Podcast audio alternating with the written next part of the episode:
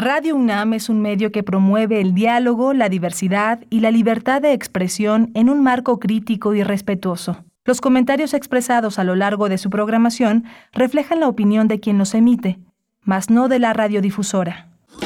Radio UNAM presenta Primer Movimiento. El mundo desde la universidad. Viernes, viernes 10 de junio, viernes 10 de junio no se olvida. Estamos enlazados con la gran radio Universidad de Chihuahua en tres, en cuatro ciudades: Cuauhtémoc, la gran ciudad de Chihuahua, Palacios y, y, esta gran ciudad hermosa que es Ciudad Delicias. Estamos haciendo comunidad, enlazándonos en esta manera de hacer sinergias en las radios universitarias. Estamos en la cabina de radio UNAM en Adolfo Prieto 133. Eh, Arturo González, que está al frente de los controles técnicos, es el operador de la cabina. Está Rodrigo eh, Aguilar, que es el productor ejecutivo, Violeta Berber en la asistencia de producción y mi compañera Berenice Camacho. Querida Berenice, buenos días. Buenos días, Miguel Ángel Quemain. Como bien dices, eh, 10 de junio, ni perdón ni olvido. No se olvida. 10 de junio son 51 años del halconazo los que se cumplen en esta fecha. Se marca en el calendario eh, de aquel 10 de junio, jueves de Corpus, el halconazo, la, matanza, la matanza de jueves de Corpus, 10 de junio de 1971. Y bueno, en ese sentido, por supuesto que se llevará a cabo la tradicional marcha. Eh, hay un festival político cultural de 12 a 15, 30 horas afuera de la Escuela Nacional de Ciencias Biológicas eh, Unidad Santo Tomás, donde los hechos ocurrieron hace 51 años. Eh, y bueno, mm, de ahí a las 4 de la tarde, pues parte la marcha rumbo al Zócalo. Esa es, eh, hasta el momento, es la información que, con la que se cuenta, pero bueno, yo pongo aquí que hoy también es el concierto de Silvio Rodríguez, me parece un pésimo tino, eh, pues sí, eh, porque ya se sabe, siendo un gobierno de izquierda, digamos, en esta ciudad, pues, pues, marcar igualmente en el calendario un concierto tan importante para mucha gente, ¿no? En, que será también en el Zócalo Capitalino, la marcha de, el, de, Ni Perdón ni Olvido, la marcha de este 10 de junio mm, parte a las a las 4 de la tarde rumbo al Zócalo. De nuevo, por eso, por esa coincidencia de horarios, porque yo, yo creo que, bueno, estarán, habrá vallas, ¿no? En torno al Zócalo, llegará gente muy temprano para disfrutar del concierto de Silvio Rodríguez eh, de acceso libre en el Zócalo Capitalino. Y bueno, ahí yo creo que vamos a tener eh, va a estar va a estar interesante ver qué va a ocurrir Miguel Ángel sí sí pues sí son este son estas cuestiones que a veces uno uno se da cuenta de pues la falta de mano para hacer las para hacer las cosas no la falta de coordinación. Mucha gente se va a atorar mucha gente se va a atorar porque la marcha es importante y es importante darle un lugar y bueno ojalá ojalá la logística de la capital permita que haya dos vías una de acceso para quienes van al concierto y una de acceso para quienes marchan. Digo no es difícil siempre y cuando este se tenga esa esa visión. Yo creo que la marcha no es una marcha este es una marcha eh, distinta a, otra, a unas marchas de protesta. Es una marcha memorial, es una marcha con la que se puede dialogar, es una, es una marcha de la memoria que nos pertenece a todos y que en ese sentido es muy interesante que la ciudad pueda negociar con los marchistas para que haya un espacio en el que se pueda circular, en, esta, en este caso que parece una equivocación. ¿no? Parece, parece una equivocación. Cuéntenos ustedes. Yo creo que, por supuesto que habrá vías, ¿no? Se acomodará una vía, una ruta para cada uno de los dos eventos, pero bueno, hay que conservar, ¿no? Hay que conservar el respeto, me parece, a la memoria de eventos tan importantes como este para nuestra ciudad. Bueno, yo ya lo dije por acá. Y también, bueno, en esta mañana, Miguel Ángel, arrancamos con teatro, una puesta en escena que se presenta en el Galeón, en el Centro Cultural del Bosque. Eh, vamos a conversar con Melanie Melanie eh, eh, Borges, es actriz, cantante y profesora de música, para hablar de esta obra. ¿En qué estabas pensando? Se titula. Vamos a tener para iniciar un poco de teatro. Sí, vamos a tenerte en el radioteatro de todos los viernes, El Gran Dios Ra. Es una autoría de León Eduardo Gaitán, es un libro que tiene que ver con la mitología egipcia para niños y es una publicación que hizo la editorial Selector en 2004. Tendremos en nuestra nota nacional, vamos a revisar la publicación titulada El poder de la cautela, máximas escogidas de Baltasar Gracián, eh, que lanza de bolsillo, ediciones de bolsillo, y vamos a conversar con eh, su artífice, con el escritor de este libro, Héctor Toledano, licenciado en Economía por el ITAM, narrador, editor y traductor, ha participado en diversas publicaciones como Opción, Letras Libres, Vuelta, entre otras. Es finalista del Premio Grijalbo de Novela 2012 por la novela La Casa de K. Sí, muy interesante esta publicación. En la nota del día vamos a tener a Puebla y la prohibición de las terapias eh, de conversión o el ECOSIG. Vamos a tratarlo con Joaquín Osorio tendremos la poesía necesaria, como cada mañana, hacia la tercera hora, si ustedes se quedan aquí en Radio NAM, por ahí de las 9.15, estaremos compartiendo poesía. Sí, vamos a tener también un, evento muy, muy interesante, sobre todo para quienes ya están finalizando también en estos semestres muchas licenciaturas. Es la segunda edición de la International Week. Es el papel y esfuerzos de los aliados estratégicos en la internacionalización y las diversas oportunidades que ofrece la UNAM. Un convenio francamente extraordinario con el gobierno británico. Vamos a tener a la doctora Ana Elena González Treviño. Ella es directora de la sede de la UNAM en el Reino Unido, en el Centro de Estudios Mexicanos en King's College, Londres, una gran universidad, y con Jessica Carpinteiro, directora de cooperación académica en la Dirección General de Cooperación e Internacionalización de la UNAM. Ella también preside el comité directivo de la International Week UNAM 2022 y los contenidos que les proponemos, la propuesta temática para esta mañana, eh, y ustedes pueden comentarla en redes sociales, arroba PMovimiento, estamos así en Twitter y en Facebook, primer Movimiento UNAM. Cuéntenos si van a ir al concierto esta noche, si están aquí en Ciudad de México y van a ir al concierto esta noche, o cuál es su plan para este viernes, ¿Dónde, desde dónde nos escuchan. Díganos en redes sociales. Vamos a ir con nuestro reporte, el reporte de COVID, eh, pues que ahora, eh, repetimos, ha, ha sido bueno, vuelve a ser eh, diario este reporte técnico que dan las autoridades sanitarias. Vamos a, vamos a él. COVID-19. Ante la pandemia, sigamos informados. Radio UNAM. La Secretaría de Salud informó que en las últimas 24 horas se registraron 36 nuevos decesos, por lo que el número de lamentables fallecimientos por la enfermedad de COVID-19 aumentó en México a 325.091.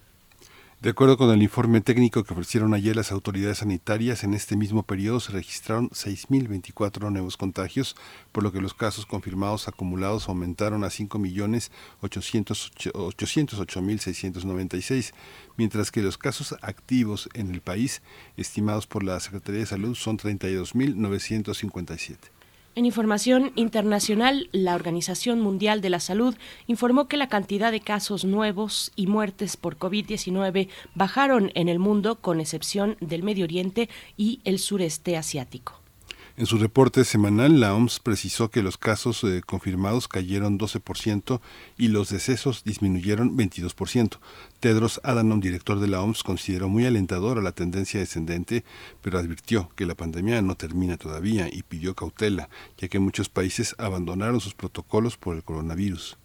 En información de la UNAM, a través de la Facultad de Ingeniería, esta casa de estudios, en colaboración con la empresa Cisco, puso en operación la primer, el primer aula digital de educación híbrida de la casa de esta casa de estudios en Ciudad Universitaria, con lo cual se ofrecerá educación al mayor número de universitarios. Esta aula digital está equipada con tecnología de punta que incluye aplicaciones y una serie de herramientas de software que facilitan las teleconferencias con cámaras habilitadas en seguimiento de voz para enfocar al hablante, micrófonos para techo, así como access points, switches y, routers, routers, que son eh, que posibilitan un espacio que se esté diseñado para recibir por lo menos a 30 personas.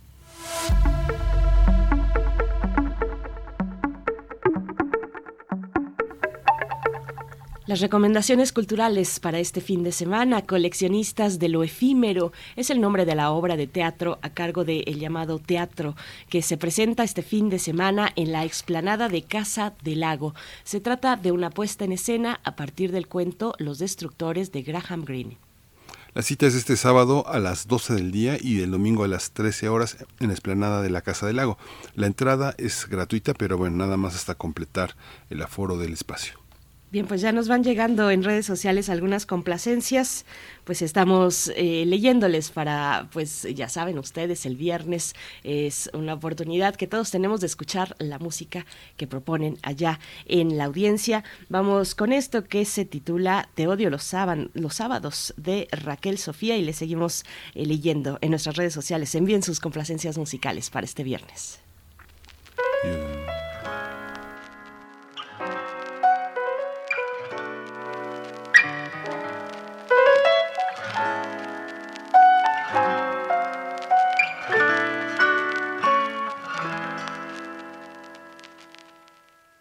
Te odio los sábados cuando despierto y no estás. El sabor a las mentiras que dejaste en mi paladar. Odio tu nombre y este corazón que le responde. Odio el silencio que viene después de tu voz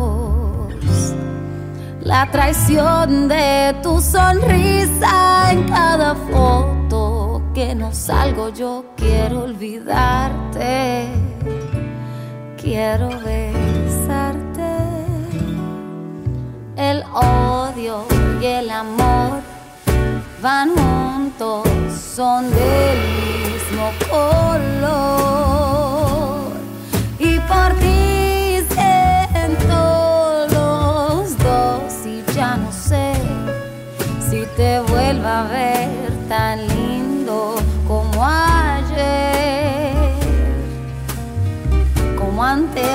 saber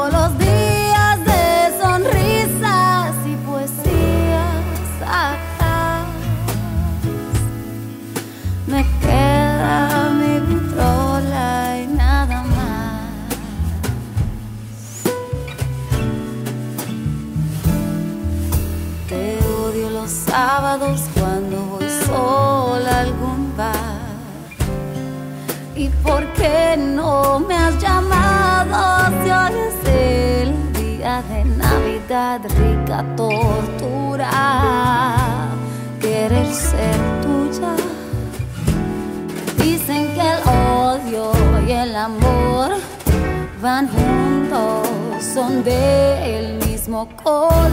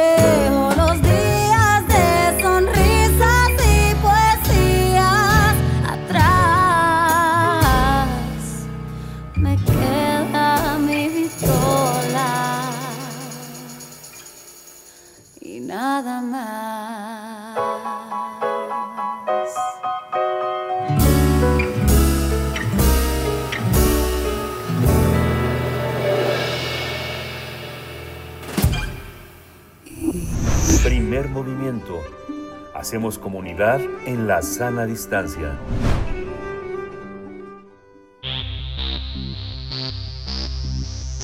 De festivales, ferias y más. Recomendaciones culturales. Tres amigos sufren cambios en su vida al llegar la adolescencia. No solo experimentan el despertar sexual, la popularidad del amor, sino la soledad y el desamor.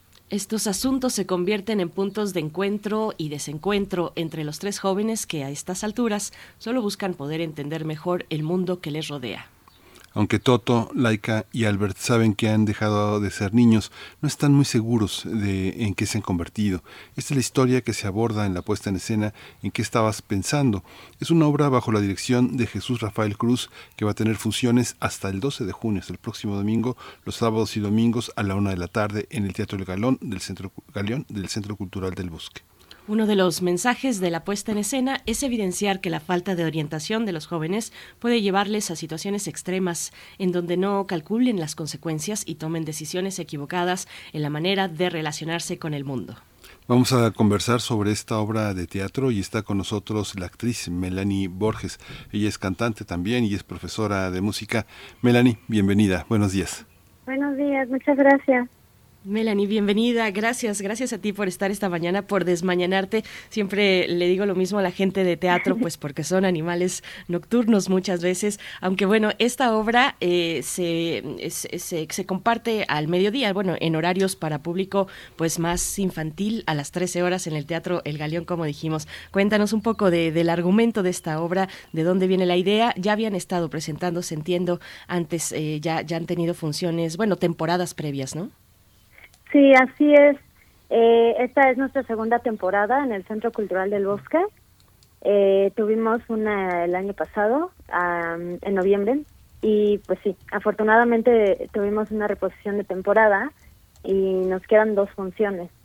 Bueno, la idea surge, eh, surgió hace varios años, eh, aproximadamente cuatro años, pero por una u otra razón no, no se podía concretar eh, con esta compañía llamada Cuaternario Teatro en la que se reunieron y al ser casi todos maestros eh, y encontrar este texto de Saúl Enríquez que está enfocado, su dramaturgia se enfoca en la adolescencia, perdón, la desmañanada, este, en la adolescencia, eh, lograron no solo verse a sí mismos, sino sino ver a sus alumnos, ¿no? En la obra casi todos somos docentes y cuando leímos el texto fue como como ver a nuestros alumnos ahí reflejados y todas estas problemáticas por las que atraviesan. Y pues sí, la obra va de estos, estos tres personajes, Toto de 13 años, Laika de 15 y Albert de 17, que están intentando, están en la búsqueda de, búsqueda de su identidad, de pertenecer a, a este, a un grupo, eh, de relacionarse entre ellos, con los adultos, con los maestros, y pues de las malas decisiones que toman ante una falta de acompañamiento por parte de los adultos y falta de comunicación, falta de comunicación con sus papás, con los maestros. Y y, y, en este en esta época de rebeldía del despertar sexual este de las redes sociales sobre todo no cómo esto puede influir tanto en en, a la hora de moldear su personalidad. Entonces sí, lo que vemos son estas malas decisiones que van tomando eh, mientras intentan encontrarse a sí mismos y encontrar una manera de relacionarse y de pertenecer. Melanie, hay una la, la, escala de edades se eh, lleva a pensar como en conductas que no siempre equivalen a lo que la gente está pensando, lo que los adolescentes piensan. Eh, generalmente hay detrás de las conductas mensajes más complejos, eh, interesantes y profundos que lo que observamos. Podemos observar rebeldía, pero en realidad puede ser un cuestionamiento de la autoridad y de su credibilidad. Cuéntanos un poco cómo, cómo fue la, puesta en escena, cómo montaron entre ustedes, cómo se entendieron y cómo entendieron un personaje tan complejo que muchas veces se tiende, se tiende a olvidar. Cuando uno es adulto tiende a olvidar cuáles son las intenciones profundas de las cosas que uno hace, ¿no? Sí, claro. Sí, precisamente el texto, eh, en el texto hay muchas partes en las que los adolescentes de alguna manera intentan comunicarse con los adultos, pero los adultos no entienden, ¿no? Todo el eh, el contexto que está detrás de ciertas preguntas que pueden ser muy poco claras, pero si observas el contexto, si si como adulto observas, ¿no? ¿Qué está pasando el, día a día este este ser? A lo mejor podrías comprenderlo y si quizás nosotros creemos que todo está muy claro, pero para estos chicos que apenas están descubriendo el mundo, ¿no? Eh, pues sí, todo, todo puede ser muy confuso y, no saben cómo expresarse. Y quizás también como adultos no, no, no entendemos, ¿no? Creo que nos hace falta luego escuchar y, y observarlo. Yo, eh, precisamente como maestros, luego cuando leíamos el texto decimos, claro, ¿no? Este alumno es tal, esta alumna tiene actitudes de este personaje, o al revés, ¿no? El personaje tiene actitudes que yo he observado aquí y que nunca había asociado con, pues con que pudiera haber ahí cierta problemática. Creo que eh, precisamente la obra nos invita a reflexionar sobre cómo nos estamos relacionando con estos adolescentes, cómo ellos están eh, expresando también, eh, cómo podemos verlo como rebeldía, pero en realidad es una manera de ellos están buscando, ¿no? Buscando quiénes son. Y lo hacen retando, pero también buscando modelos a seguir. Entonces, eh, sí es importante estar atentos y, y poder acompañarlos de una manera respetuosa, pero sí darles cierto acompañamiento.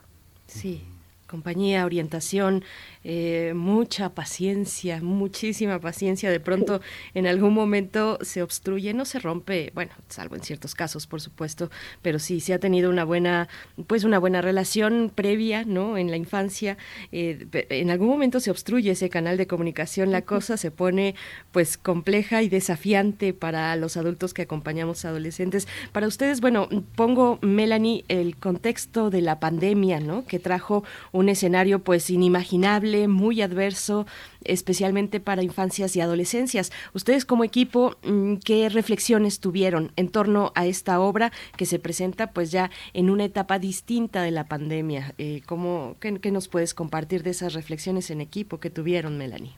Híjole, pues sobre todo eh, pensamos eh, que si para nosotros era complicado relacionarnos, para los chicos pues peor, ¿no? Eh, yo, por ejemplo, en mis clases notaba que los chicos tenían mucho miedo a, a ser observados a través de una pantalla, ¿no? Eh, eh, que se, se relacionan ya a través de pues de las redes sociales nada más, ¿no? Es como eh, quiénes son ante el mundo con las redes sociales. Eh, les cuesta mucho trabajo relacionarse frente a frente eh, es algo que nosotros pues queremos también abrir esa reflexión, ¿no? Que quizás pues el teatro el teatro, teatro puede ayudar a ese convivio, ¿no? Humano, que quizás los chicos que vayan pueden pues eh, en, la, obra hay varios eh, guiños, ¿no? Sobre las redes sociales. en realidad están presentes todo el tiempo, ¿no? Hay varios guiños. Están presentes todo el tiempo y cómo esto afecta a los personajes entonces, que de alguna manera ellos también, eh, pues vean mmm, cómo puede afectar, cómo ayuda, pero también cómo puede afectar a la hora de comunicarse y que se atrevan más a, pues a hacerlo frente a frente, ¿no? Eh, que, que haya un convivio frente a frente, que es algo que notamos que ahora les cuesta mucho más trabajo a raíz de la pandemia. Claro. Esta, esta, la, puesta, la puesta en escena, ¿cómo, cómo funciona en términos de lo que se dice con palabras y lo que se dice corporalmente? Un adolescente es eh, corporalmente distinto a un adulto. ¿Cómo lo, ¿Cómo lo lee un actor? cómo también se identifica con otros adolescentes que están siendo observadores, que son de alguna manera el espejo de sus alumnos. Pues creo que si bien todos como personas tenemos como, o sea, podemos reflejar cosas con el cuerpo, ¿no? Con nuestra corporalidad, creo que en la adolescencia sí es muy latente que estos cambios físicos provocan cierta, pues pueden provocar cierta timidez, ¿no? Hay muchas inseguridades también sobre los cambios que está teniendo el cuerpo. Entonces, este, sí se nota, ¿no? Por ejemplo, en el personaje, en el personaje de Toto, en el cuerpo se nota mucha timidez, ¿no? Este, este chico se siente invisible, eh, está viviendo el despertar sexual, tiene mucha curiosidad, pero pues sí, ¿no? Se le nota en el cuerpo como de alguna manera también se, se oculta, ¿no? Creo que eh, eh, eh desde ese, em, perdón, si, estoy desmañada. no, no te preocupes, Melanie, nosotros también, no te preocupes. sí, entonces corporalmente creo que sí hay una diferencia por los cambios físicos que están teniendo. Eh, que los niños todavía, los niños, los adolescentes no se sienten del todo seguros, ¿no? Para mostrarse, para pararse derechos incluso, ¿no? Entonces, eh, desde ese lado sí, sí pudimos trabajarlo eh, físicamente también, corporalmente.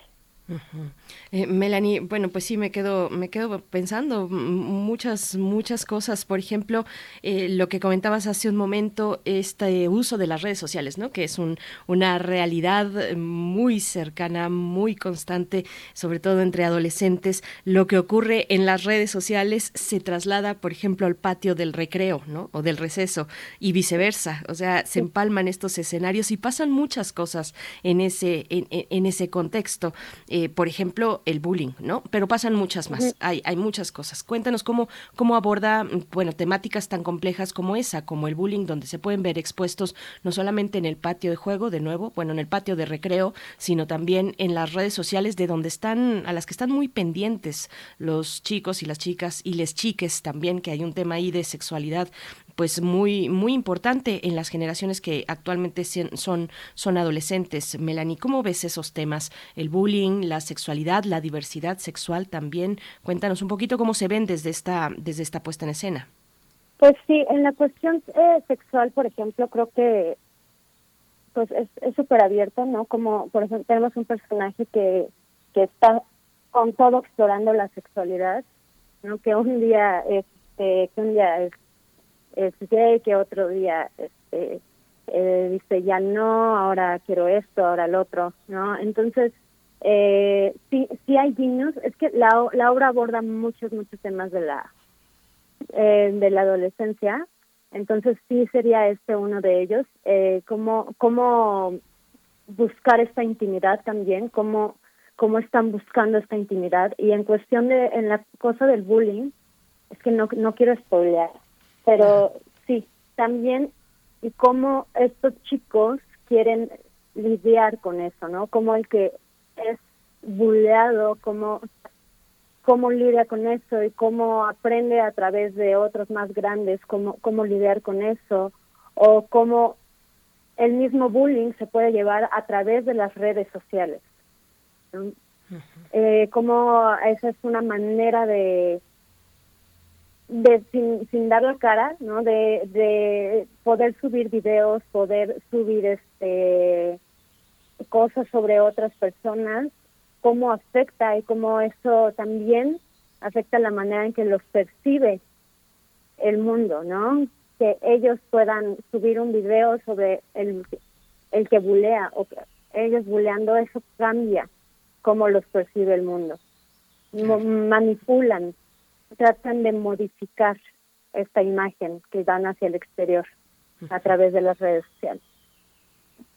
Esta parte también de Laika, eh, la, el personaje femenino que es hija de una madre adolescente. Me imagino, bueno, quienes son profesores de secundaria, muchos se enfrentan a que eh, las mamás de los eh, jóvenes son más eh, jóvenes que los propios maestros, ¿no? Podrían ser este casi hermanos. hay, hay jóvenes de secundaria que tienen mamás de, de 32, 35 años, ¿no? ¿Cómo, se, ¿Cómo se ve esto? ¿Cómo lo ves como personaje y como maestra? Ah, pues, pues como personaje, eso es, es una mamá que, que después de haber tenido como a una a una hija tan joven, ¿no? Se, se porta casi como adolescente también porque está también redescubriendo, ¿no? Ya que la hija es más adolescente, ya que están, ya que es adolescente, ya que están más estables, eh, eh, quiere descubrir también y y esto hace que abandone, ¿no? Totalmente a Laika y y Laika se siente muy sola, ¿no? Y al final ese es su ejemplo a seguir. Y también está buscando como, pues sí, el amor, ¿no? El amor en su madre y al no tenerlo ahí lo empieza a buscar afuera. Pero sí, como personaje es una búsqueda por la atención de la madre también todo el tiempo. Una madre pues que está ausente porque pues está buscando vivir su vida, ¿no? tener estas experiencias que quizás de joven no pudo tener y, y no le puede dar la orientación tampoco, porque, porque no está y porque quizás no tiene la experiencia tampoco eh, necesaria para poder guiarla. Y sí, como maestros lo, lo vemos, pues sí, muchas veces, ¿no? Que, que, que, que los papás resultan ser jóvenes pues que muchas veces no tienen idea ni de cómo cuidarse ellos y ya tienen hijos, ¿no? Que y, no tienen idea de cómo acompañarlos. y también creo que en estos tiempos es de pronto les resulta complicado entre que tienen que trabajar todo el tiempo para poder solventar gasto. De pronto se olvidan de esta parte emocional, de este acompañamiento que es tan importante y que no solo es como llevar comida, ¿no? Sino acompañarlos, pues la parte de educar, ¿no? De, de, de, criarlos. Sí, sí, son, son varios contextos eh, que, que, estás destacando, Melanie, también pues el trajín del, de la vida cotidiana, del trabajo tan intenso que uno tiene que estar ahí eh, pues todo el tiempo para sacar los gastos, ¿no? Los gastos familiares y un poquito más si es posible. Y bueno, ¿dónde queda esa relación? ¿Cómo se va construyendo una relación a partir de esas prisas también, ¿no? Eh, a mí me gustaría que nos contaras un poquito de Cuaternario Teatro, que tiene pues en su entre sus misiones precisamente impulsar eh, obras y crear obras pues dirigidas a jóvenes audiencias. Melanie, eso de las jóvenes audiencias, eh, ¿cómo, cómo, pues, ¿cómo lo traduce Cuaternario? ¿Cuál es esa sensibilidad que hay que tener para con, con este tipo de público? Claro, sí, Cuaternario Teatro es una compañía que busca sobre todo generar proyectos para para chicos de secundaria, ya que hay mucha oferta para chicos de preparatoria, para niños, para niños de primaria, de kinder, pero realmente hay muy pocas propuestas culturales para para estos chicos que están en la transición de la infancia a la adolescencia. O sea, realmente hay muchas propuestas para jóvenes que ya van a ser adultos próximamente, pero Mm, es, no se han atendido las necesidades culturales de chicos de secundaria que están pasando por un proceso pues bastante complicado con tantos cambios.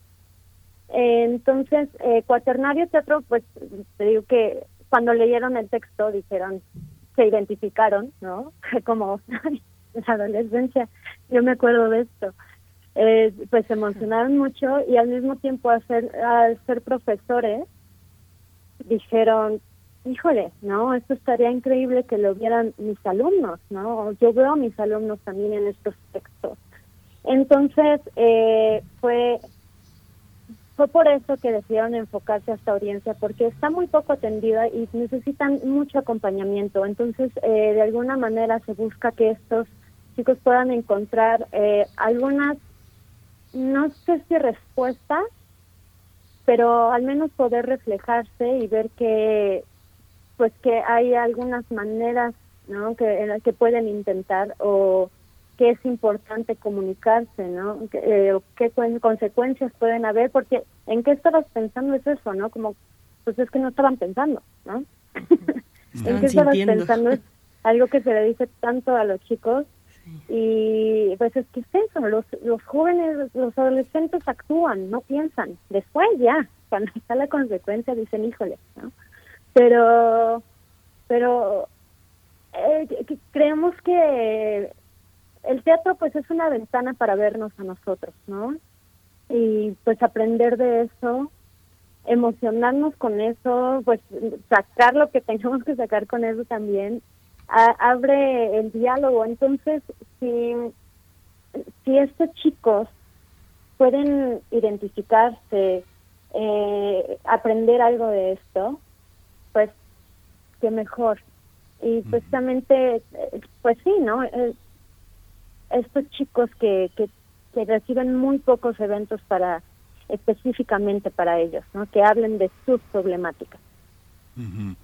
Esta, esta visión, Melanie, también tiene eh, eh, que ver con la posibilidad que tengan ustedes de llegar a públicos más amplios. Generalmente las, los jóvenes de, que están en esa, que están en esa edad eh, van poco al teatro, van eh, es difícil, el teatro no es eh, no es tan accesible. ¿Cómo trabajan ustedes para que esta puesta en escena continúe la experiencia como docentes? ¿Con qué los pone en contacto? ¿Dan funciones en escuelas? ¿Es posible acordar funciones en escuelas privadas, por ejemplo, que tienen más eh, posibilidades, a veces hasta de espacio, de reunir a sus alumnos, de invitar a los padres, que las escuelas públicas a veces ah, en este momento hay muchas restricciones por el tema del COVID, hay muchas cuestiones institucionales que no permiten que los niños salgan en conjunto fuera de la escuela. Hay muchas limitaciones en este momento que antes no se tenían. Muchos los niños iban a los museos, iban al teatro, iban a muchos lugares, pero esto se acabó. Se acabó por ahora, parece. Pero ¿cómo lo, cómo lo, cómo lo viven ustedes? ¿Cómo lo enfrentan como compañía para seguir con una obra que vale la pena seguir explorando, tener incluso un, un elenco alternativo para dar funciones en otras partes? ¿Cómo, cómo está esta situación? Sí, por ahora solo hemos estado dando funciones en el teatro. Eh, sí, al, principio fue complicado llegar al público y creo que también tiene que ver mucho con que casi no hay oferta para ellos. Entonces es muy raro que como papá se pongas a buscar una una obra, ¿no? Que es para chicos de esta edad porque casi no hay realmente. Pero pero se fue generando el público. Eh, te puedo decir que ahorita llegan muchísimos chicos, ¿no? Muchos adolescentes, es increíble, ¿no? Es increíble porque porque están ahí llorando, están risa y risa, este, pues se ven ahí, ¿no? Eh, pero precisamente por lo del COVID ahorita ha sido complicado poder acordar funciones en escuelas por todas las restricciones y porque no puede haber multitud, sin embargo, sí es algo que, que se está trabajando, o sea, que, que ya se está gestionando, que podamos ir a escuelas, llevar el teatro a la escuela y que los chicos puedan presenciar esto, porque sí nos parece muy importante, ¿no? Que, llegar a este público. Es algo que, de hecho, o sea, cada vez que hay entrevistas es como, queremos que los adolescentes vean esto, ¿no? Eh, los adultos se la van a pasar muy bien también, pero los adolescentes, ¿no? Eh, son los que a los que nos interesa llegar. Entonces sí se está gestionando ya con escuelas para poder eh, llevarles este trabajo, eh, para poder abrir el diálogo con ellos. Y, mm, pero sí, ahorita no no se ha realizado también por lo del covid, ¿no? Entre que viene y se va, viene y se va, ha sido ha sido complicado. Sin embargo, pues estamos tratando también de buscar nuevos espacios en los que ellos puedan ir a la vez que eh, gestionamos funciones en escuela. Sí, qué importante esta, esta cuestión, ese cruce de, elementos es muchas veces desde las escuelas, ¿no? Donde los jóvenes adolescentes de secundaria pues se encuentran con el teatro, con estas propuestas. Y, pues eh, cuéntanos ya por último, para cerrar, Melanie, bueno, danos por favor las, las coordenadas, eh, las, eh, las fechas que tendrán función, los horarios, un poco de esta parte, por favor. Claro que sí. Pues solo nos queda este fin de semana, el sábado y domingo a la una de la tarde en el Teatro El Galeón. La obra se llama ¿En qué estabas pensando? Y pues ahí estamos. El teatro está atrás del Auditorio Nacional en el Centro Cultural del Bosque. Pues muchas gracias, Melanie Borges, eh, actriz, cantante, profesora de música. Vayan, ¿en qué estabas pensando en el Teatro El Galeón? Les deseamos lo mejor para este cierre de temporada y ojalá que vengan muchas más, Melanie. Hasta pronto. Muchísimas gracias. Hasta pronto. Hasta pronto. Vamos a ir con música, vamos a escuchar de justamente de Silvio Rodríguez esta complacencia que es para la gran Mayre Elizondo, que es El Necio. Para no hacer de mí con pedazos, para salvarme entre únicos e impares, para cederme lugar en su parnaso, para darme un rinconcito en sus altares me vienen a convidar a arrepentirme. Me vienen a convidar a que no pierda. Me vienen a convidar a indefinirme. Me vienen a convidar a tanta mierda. Yo no sé lo que es el destino. Caminando fui lo que fui. Haya Dios que será divino. Yo me muero como viví. Yo me muero como viví. Yo me muero como viví.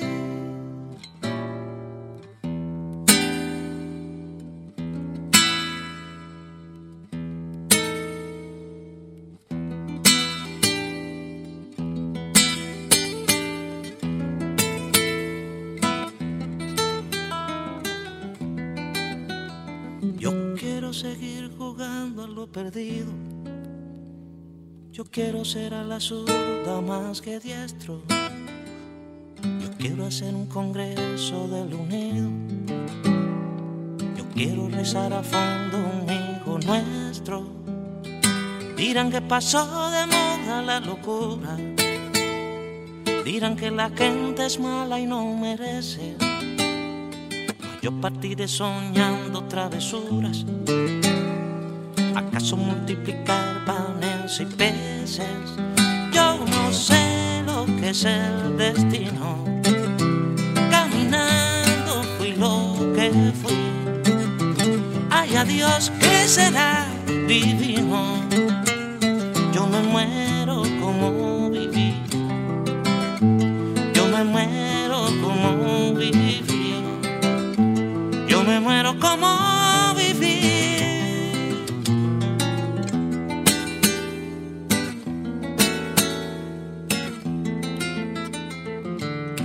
Yo muero como viví, como viví. Yo me muero como viví, como viví.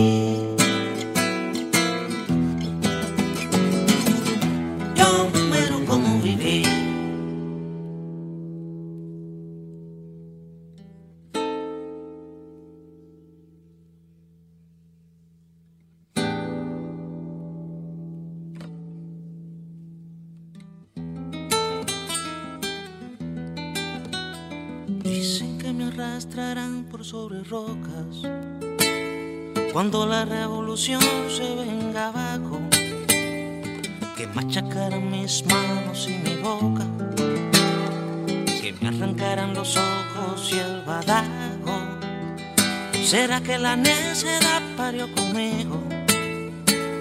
La necedad de lo que hoy resulta necio, la necedad de asumir al enemigo necesidad de vivir sin tener precio sé lo que es el destino.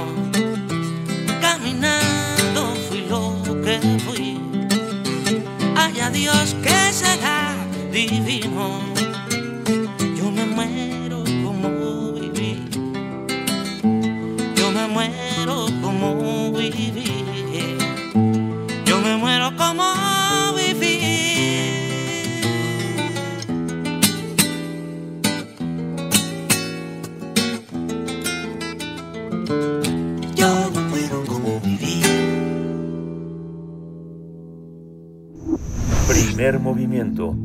Hacemos comunidad con tus postales sonoras. Envíalas a primermovimientounam.gmail.com Y bueno, algo que eh, destacó en redes sociales es, eh, pues en el concierto de este miércoles, fue el miércoles de Silvio Rodríguez en el Auditorio Nacional. En algún momento al presentar esta canción, comentó Silvio que eh, se la había dedicado a Fidel Castro, a Fidel Castro y que esa noche se la dedicaba a Andrés Manuel López Obrador. Bueno, pues ahí está la complacencia para Mayra Elizondo. Nosotros vamos a ir con radioteatro de esta mañana de viernes, El Gran Dios Ra, en la autoría de León Eduardo Gaitán, del libro Mitología Egipcia para Niños, Selector México, del año 2004. Vamos a escuchar el radioteatro. Cuando cuentes cuentos, recuerda los de primer movimiento. El gran dios Ra por Kaibit. El gran dios solar Ra se sentía débil y viejo, además de muy triste y decepcionado, viendo que los hombres se tornaban cada vez más egoístas y ambiciosos. Pensó mucho en lo que tenía que hacer para remediar esta situación y decidió dar un escarmiento a toda la humanidad y, de ser necesario, terminar con todo lo creado en la tierra hasta entonces. Aquella era una decisión muy difícil de tomar, así que fue ante Nu, el padre de todos los dioses, y le pidió que reuniera un consejo de divinidades para deliberar sobre su propuesta y entre todos llegar a un acuerdo más justo. Cuando estuvieron todos reunidos, Ra explicó cuál era el problema y les dijo que era necesario hacer algo porque de lo contrario el mundo caería en el caos total. Algunos dioses dijeron que era necesario enviar fuego, otros decían que agua, algunos más decían que terremotos, pero todos estaban de acuerdo con destruir a los hombres. Pasaron varias semanas hasta que por fin se pusieron de acuerdo. Ra envió a la diosa Hathor, secundada por Sekhmet, la diosa con cabeza de leona, para consumar el sacrificio. Sekhmet, siendo el principio destructor de las fuerzas femeninas del cosmos, se dio a la tarea con tal ímpetu que pronto la tierra quedó convertida en un enorme lago de sangre. Y sucedió que los emisarios de la voluntad del dios Ra fueron muchísimo más lejos de lo que éste hubiera querido.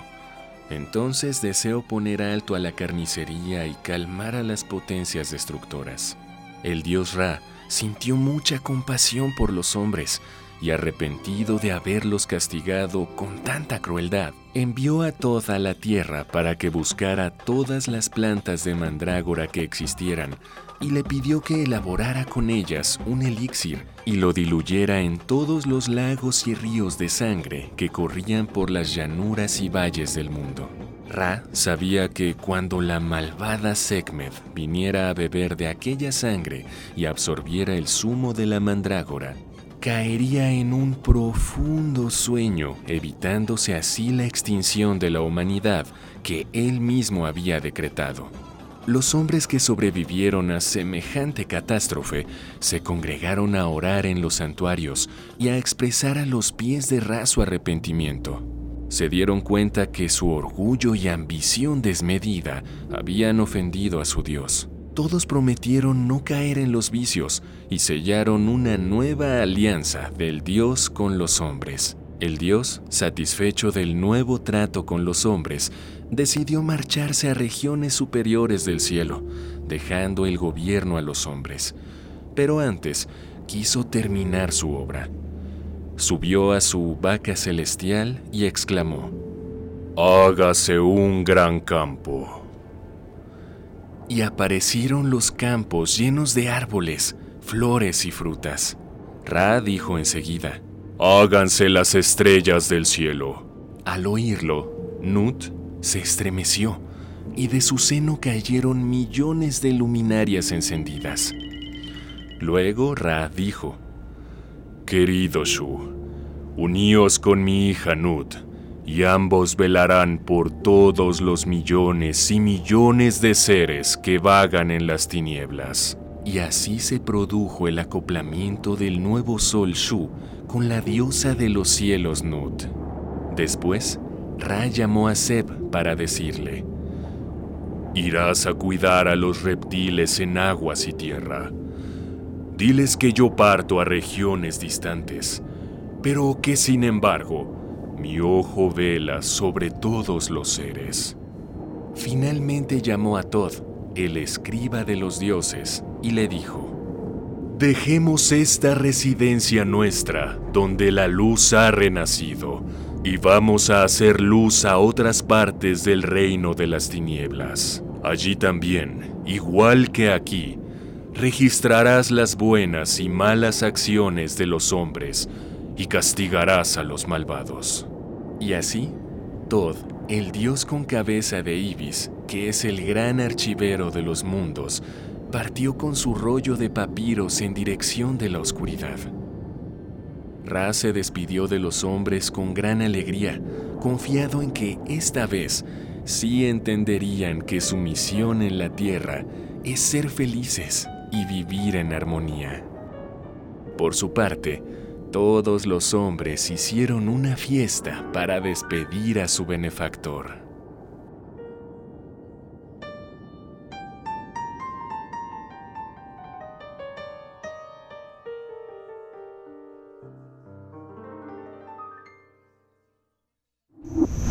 Primer movimiento. Hacemos comunidad con tus postales sonoras envíalas a primermovimientounam.gmail.com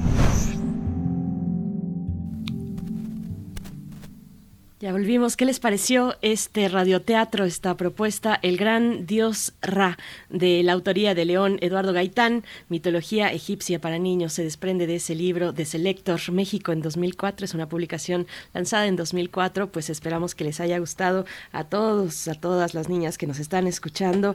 Por acá una mención especial eh, también a Abril, porque mm, ya el día de hoy, nos dice Mirko Zun en redes sociales, dice, el día de hoy yo celebraré el cumpleaños número 11 de mi pequeña Abril, a quien los dos años de pandemia ustedes le alegraron el día con su felicitación al aire. Pues va otra felicitación, aunque ahorita la pequeña Abril afortunadamente ya está en sus clases presenciales, no nos puede escuchar, pero diles Mirko Zun, dile que, que le deseamos lo mejor en este año que inicia para ella, mucha aventura y mucho aprendizaje, mucho amor en este, en este año para la pequeña Abril. Y bueno, a todos ustedes que están escribiendo, nos están llegando varias complacencias musicales y muchas de ellas de Silvio, dice Mayre Elizondo. Gracias por la complacencia iniciada por Refrancito.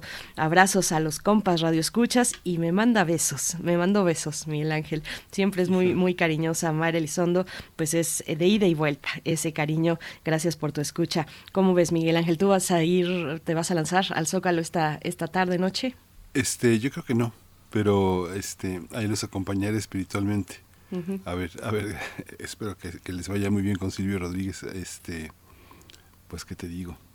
Pues seguro les, seguro eh, les va a ir bien, seguro les va a ir bien que nos cuenten en la audiencia si tienen eh, pues ese plan para el día de hoy, para esta noche, el concierto eh, pues abierto de acceso libre en el Zócalo Capitalino de Silvio Rodríguez y también si van a asistir a la marcha, a la marcha del 10 de junio, jueves de Corpus, la matanza de jueves de Corpus, el halconazo también lo conocemos así por este momento sangriento de masacre en el casco de Santo Tomás.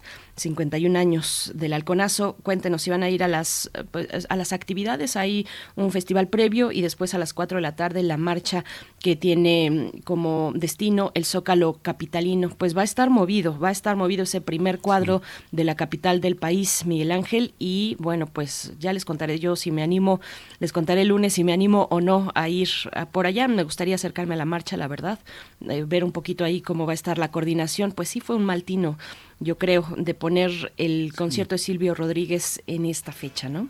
Sí, sí, definitivamente. sí, es falta de tino. Hay, eh, hay veces que uno piensa que la gente hace las cosas con mala intención, pero a veces es, su incapacidad, es realmente su falta, su falta de tino, de criterio, de, hablar las cosas mal. Pero pues, así aprende, así se aprende.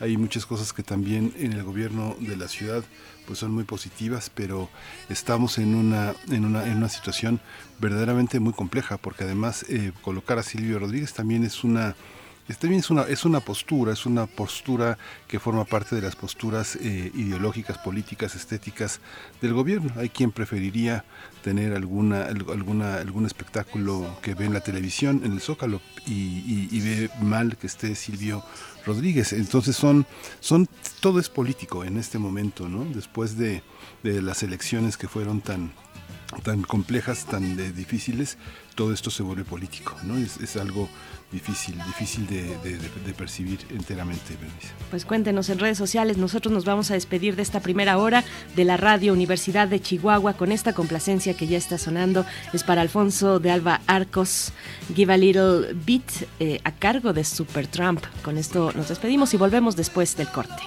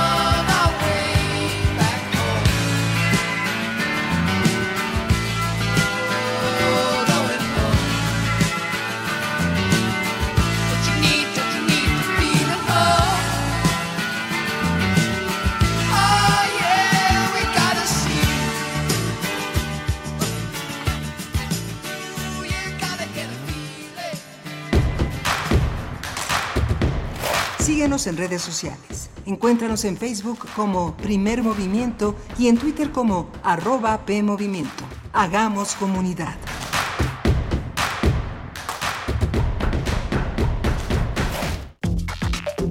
Alrededor de un tema siempre habrá muchas cosas que decir. Quizá haya tantos puntos de vista como personas en el mundo. Únete a la revista de la universidad donde convergen las ideas. Jueves a las 16 horas, Después del corte informativo, disentir para comprender. Radio UNAM, Experiencia Sonora. Habla Alejandro Moreno, presidente nacional del PRI. Porque violar la constitución es traicionar a la patria, abandonar al pueblo cuando más necesita de su gobierno es traicionar a la patria. Abandonar a las mujeres es traicionar a la patria. Abandonar a los periodistas y a los niños es traicionar a la patria. Están moralmente derrotados. PRI. Fentanilo, heroína, cocaína, piedra, cristal no importa qué droga química te metas, de todas formas te destruyes. Pero la sangre de las drogas nos mancha a todos. Mejor métete esto en la cabeza. Si te drogas, te dañas. Si necesitas ayuda, llama a la línea de la vida, 800-911-2000. Para vivir feliz, no necesitas meterte en nada. Gobierno de México. Radio UNAM celebra su 85 aniversario con un día de programación dedicado al cuadrante universitario y su labor en el pasado, el presente y el futuro. Un conversatorio, un concierto y una sesión de stand-up cruzarán desde la sala Julián Carrillo hasta nuestras cabinas durante todo el día. Escucha Primer Movimiento, Prisma RU, Derecho a Debate, Panorama del Jazz y a Resistencia Modulada. Celebrar 85 años de la radio universitaria. Martes 14 de junio, 85 aniversario de Radio UNAM. 85 años de experiencia sonora.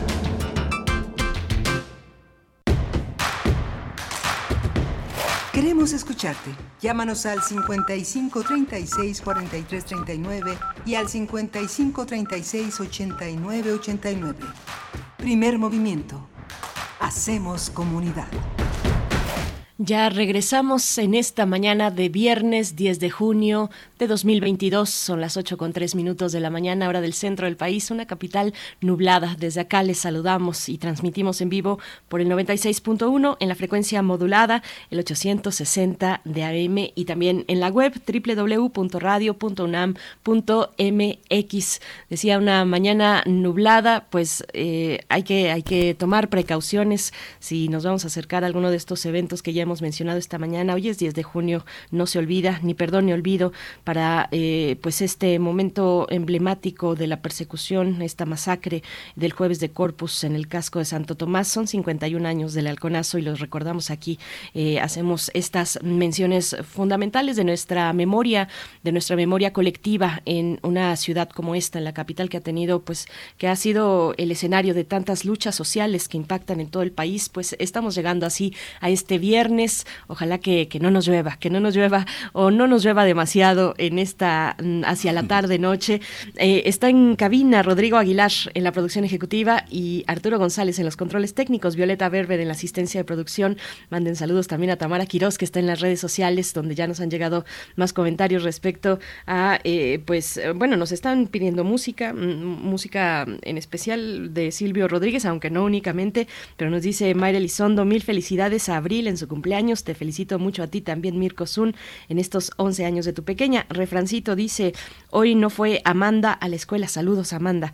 Y dice, escuchamos el radioteatro juntos y le gustó mucho. Y dice que los hombres han de haber hecho caso un ratito a lo que les indicó Ra, pero después se vuelven de nuevo malos y ambiciosos. Saludos, Amanda, en esta mañana. Miguel Ángel, ¿cómo estás? Bien, Berenice, muchas gracias por todos, eh, gracias a todos nuestros radioescuchas que están, que se suman a toda esta eh, posibilidad de enlazarnos hoy a Morelia, Michoacán, a esta gran radio, a la radio Nicolaita, allá en esa, en esa gran ciudad que irradia también en todo el Pacífico y que es eh, un espacio muy, muy importante de una enorme diversidad. Hoy Michoacán es un estado pues sumamente eh, visible por todo lo que sucede en todos los ámbitos en lo musical en lo cultural en lo en lo académico también en lo delictivo en la lucha eh, eh, con grupos muy difíciles que pues la, la, droga es uno de los motores el dinero que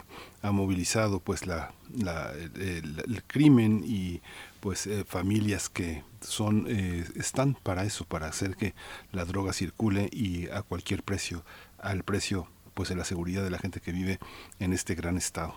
Pues ya, esperemos que sea mejor la situación. Pues sí, un, un, gran estado con muchos matices.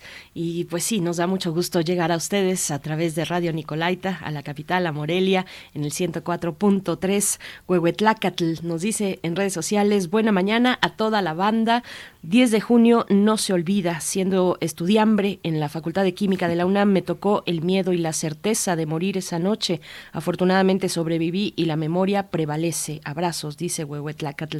Gracias, estimado, por eh, comentar para todos nosotros, ¿no? Para toda la audiencia. Alfonso de Alba Arcos también da gracias por, eh, por su complacencia musical. Al contrario, Alfonso, gracias por participar. A todos los que están en redes, gracias. Y tendremos para nuestra nota nacional en unos momentos más, vamos a conversar una recomendación literaria, El poder de la cautela, pensamiento y vida de Baltasar eh, Gracián en publicaciones de bolsillo. Vamos a conversar con su autor, Héctor Toledano, licenciado en Economía por el ITAM. Él es editor, narrador y traductor y ha participado en diversas publicaciones como Opción, Letras Libres, Vuelta, entre otras, y es finalista del premio Grijalbo de novela en el año 2012 por la novela La Casa de K. Va a estar interesante esta charla. Quédense aquí durante esta hora, Miguel Ángel. Sí, vamos a, vamos a escucharlo. Gracián es un autor eh, imprescindible. Hay quienes eh, se apegan a Shakespeare, a Cervantes, a Montaigne, a Diderot, este, pero bueno, Gracián, eh, jesuita, un hombre, un intelectual fundamental de su siglo, es también una referencia obligada por, por la actualidad de su pensamiento. Ya Héctor Toledano nos dirá, nos dirá por qué. Ya nos dirá por qué. Después, después de esa charla tendremos eh, una, una, conversación sobre esta decisión que se ha tomado en el Congreso del Estado de Puebla, la prohibición de las de, perdón, de las terapias, de pues estas mal llamadas terapias de conversión. Los activistas de la eh, diversidad sexual, de la comunidad LGBT, dicen no hay nada, eh, nada que, que, modificar, nada, nada que curar. bueno, vamos a hablar de este paso que tiene Puebla hacia los derechos de la diversidad sexual. Vamos a estar con Joaquín Osorio, activista, que nos pueda compartir un poco de cómo se vivió este paso para Puebla que viene de eh, pues aprobar el año pasado una ley de identidad muy importante para el Estado. Está muy interesante el activismo, el trabajo que han hecho las colectivas, los colectivos en el Estado de Puebla, Miguel Ángel. Pues nos vamos ya con esta recomendación literaria. Toma nota y conoce nuestra recomendación literaria. El poder de la cautela, eh, pensamiento y vida de Baltasar Gracián, en máximas escogidas por Héctor Toledano, es una obra concebida como un libro de consejos prácticos que aborda de manera exhaustiva cada uno de los aspectos que deben ser atendidos para conseguir el éxito. El trabajo del escritor español suele ser comparado con El Príncipe de Maquiavelo y El arte de la guerra de Sun Tzu, debido a que plasma sus máximas como si se tratara de una herramienta que impulsa el desarrollo personal. Además, profundiza en aspectos como el cultivo de nuestra persona, el control de nuestras emociones, la manera de establecer relaciones provechosas y duraderas, así como para indicar el adecuado momento en que se debe actuar o dejar pasar. Héctor Toledano muestra los diversos métodos de percepción y juicio requeridos para eludir el engaño y la forma de poner de nuestro lado la voluntad ajena. Por tanto, esta edición parte de una rigurosa selección de máximas, acompañadas de un comentario que ayuda a desenredar las complejidades de la obra original. De esta manera, Toledano pone al alcance de todo tipo de público la sabiduría y el pensamiento del escritor español. Vamos a conversar sobre esta edición que recoge una rigurosa selección de máximas de Baltasar Gracián y está ya en la línea Héctor Toledano. Él es economista, él estudió en el ITAM, pero también es editor, narrador, traductor, ha participado en la vida periodística y cultural a través de publicaciones como Letras Libres, Vuelta, ha sido finalista del premio Grijalbo de novela eh, hace, hace justamente 10 años por su trabajo La Casa de K. Le doy la bienvenida. Muchas gracias Héctor Toledano por estar con nosotros. Buenos días. Eh, buenos días, Miguel Ángel. Gracias por la invitación. Gracias, eh, gracias Héctor Toledano, bienvenido a Primer Movimiento. Pues cuéntanos, por favor, quién fue Baltasar Gracián, dónde se ubica, eh, pues en, su tiempo, dónde se ubica en la literatura del siglo de oro español también. Em, buenos días, Berenice. Mira, muy a grandes rasgos, Baltasar Gracián fue un escritor del periodo barroco, él nació en, en Aragón, en España, y estuvo activo en la primera mitad del siglo XVII, es decir, en los en los 1600. Fue un este fue un sacerdote jesuita, así fue como obtuvo su educación y escribió varias obras eh, más o menos filosóficas de las cuales nosotros recuperamos eh, una que se llama el, el, Oráculo Manual y Arte de Prudencia, que como ya señalaron ustedes, perdón, es una es una colección de máximas, es decir, de, de reflexiones breves, de, de consejos prácticos, y, y, el libro que yo eh, preparé es una selección de, de esas máximas contenidas en, en el libro original de, de Baltasar Gracián. Héctor, que hay una parte, eh, Sigmund Freud, el, el, padre del psicoanálisis, si se le puede decir padre, pero el autor de toda la perspectiva teórica, siempre indicaba que hay un elemento que es más poderoso que la propia época, que son los refranes, los dichos, los chistes, las adivinanzas, las maneras que tenemos de resolver generación tras generación muchas de las cosas que nos eh, que nos acosan, dudas que tenemos, eh, situaciones que vivimos que necesitan una respuesta rápida. ¿Qué hace que un conjunto de máximas eh, eh, de un jesuita, de un hombre de un tiempo que es tan lejano, sea tan actual? ¿Es la moralidad cristiana? ¿Es la moralidad filosófica? ¿Qué es lo que hace que Gracián nos siga dando tantas cosas? Y sobre todo esto que comentas, yo conocí, lo primero que conocí de Gracián era un libro que estaba editado por la UNAM que se llamaba De la prudencia. De la prudencia es algo que siempre tenemos que tener. ¿Cómo, cómo es vigente hoy, Gracián? Eh, mira, creo que en gran medida porque, aunque no lo parezca, fue un, fue un escritor moderno en muchos sentidos y en particular eh, este libro de máximas yo creo que ya es parte de una visión del mundo eh, mucho más moderna de lo que parece. aunque él vivía eh, en una época eh, llena de, de normas y, y de como conocimiento ya establecido y de muchas autoridades de, de mucho tipo, eh, e, este libro es, es claro que parte de la, de la observación directa de la realidad. Como que no, no es un libro que, se dedique, como había muchos libros de, de consejos y de máximas y, y todo tipo de catecismos que estaban basadas más bien en, en las autoridades previas, digamos, como que el libro de Gracián es eh, parte de su propia experiencia directa es en ese sentido como muy empírico, es, es ya eh, muy racional, digamos, ¿no?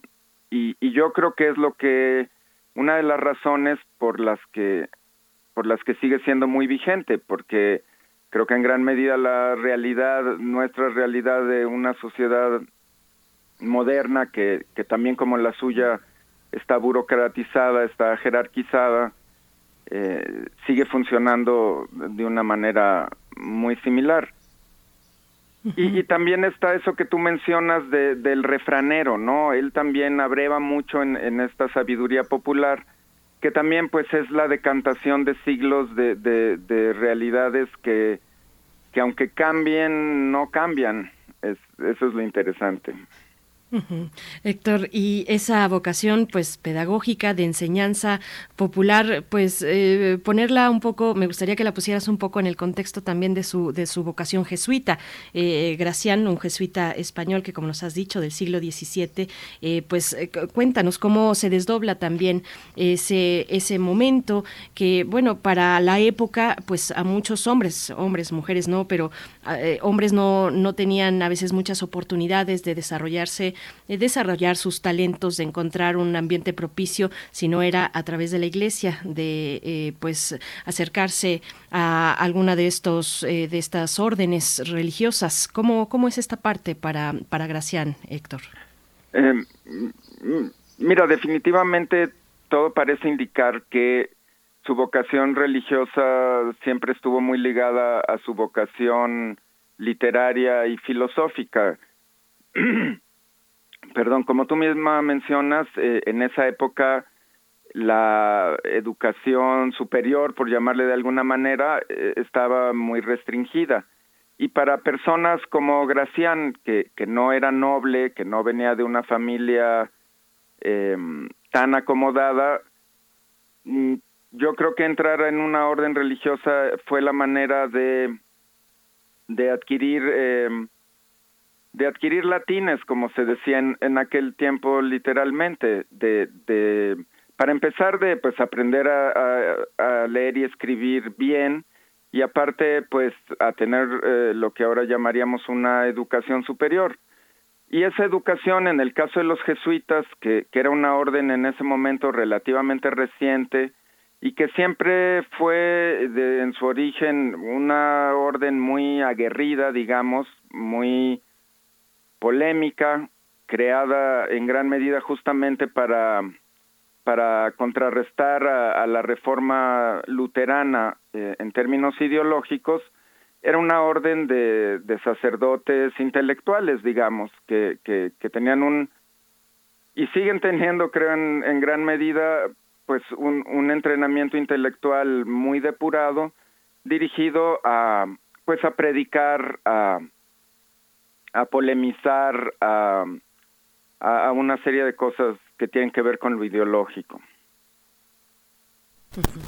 Fíjate, Héctor, que, bueno, tú sabrás que estoy muy orgulloso de haber estudiado en el CCH y mis profesores de filosofía siempre nos advertían en aquellos tiempos ya, cuidado con los libros de autoayuda y los libros que encuentran en los centros comerciales. Generalmente son una licuadora de filosofías revueltas y, y degradadas. Eh, ojalá tuviéramos libros de los grandes autores clásicos que se han preocupado tanto por entender lo que es el hombre y reunieran los escritos más representativos para la gente que no necesariamente está cerca de la filosofía, pero sí cerca de las preocupaciones éticas y humanas. Un poco pasa esto, pasa esto con, con Gracián, de alguna manera muchos de los consejos que puede dar, no sé, actúa siempre como si fueras visto, eh, tener eh, la, eh, la, incertidumbre como una forma de vida, ¿no? Dice Gracián que pues todo tonto está convencido y todos los convencidos son tontos. Cuanto más defectuoso es el juicio de una persona, más firmes son sus convicciones. Todas estas formas de pensar se las va a encontrar uno en la metodología, en la filosofía, en la, en la, en la propia vida académica. ¿Cómo, ¿Cómo generar una cultura que sin ser pomposa, sin ser pedante, nos acerque a los clásicos, Héctor? ¿Qué, ¿Cómo podemos hacer esa lectura de libros tan complejos? Eh, mira, esa es justamente la intención de, de esta edición y, del proyecto en su conjunto. Creo que eh, sí es eh, de, alguna forma un libro de autoayuda, aunque el término puede estar un poco vilipendiado, porque yo estoy convencido de que la gente que se acerque a él, eh, el libro lo va a ayudar. Y y como efectivamente a veces estos eh, este tipo de obras eh, eh, en el original digamos son tienen algunas dificultades para para que las aborde una persona común y corriente lo que nos propusimos en esta edición fue como menciono en alguna parte más que bajar el libro ah, de nivel crear una pequeña escalera para ayudar a la gente a, subir a donde está el libro.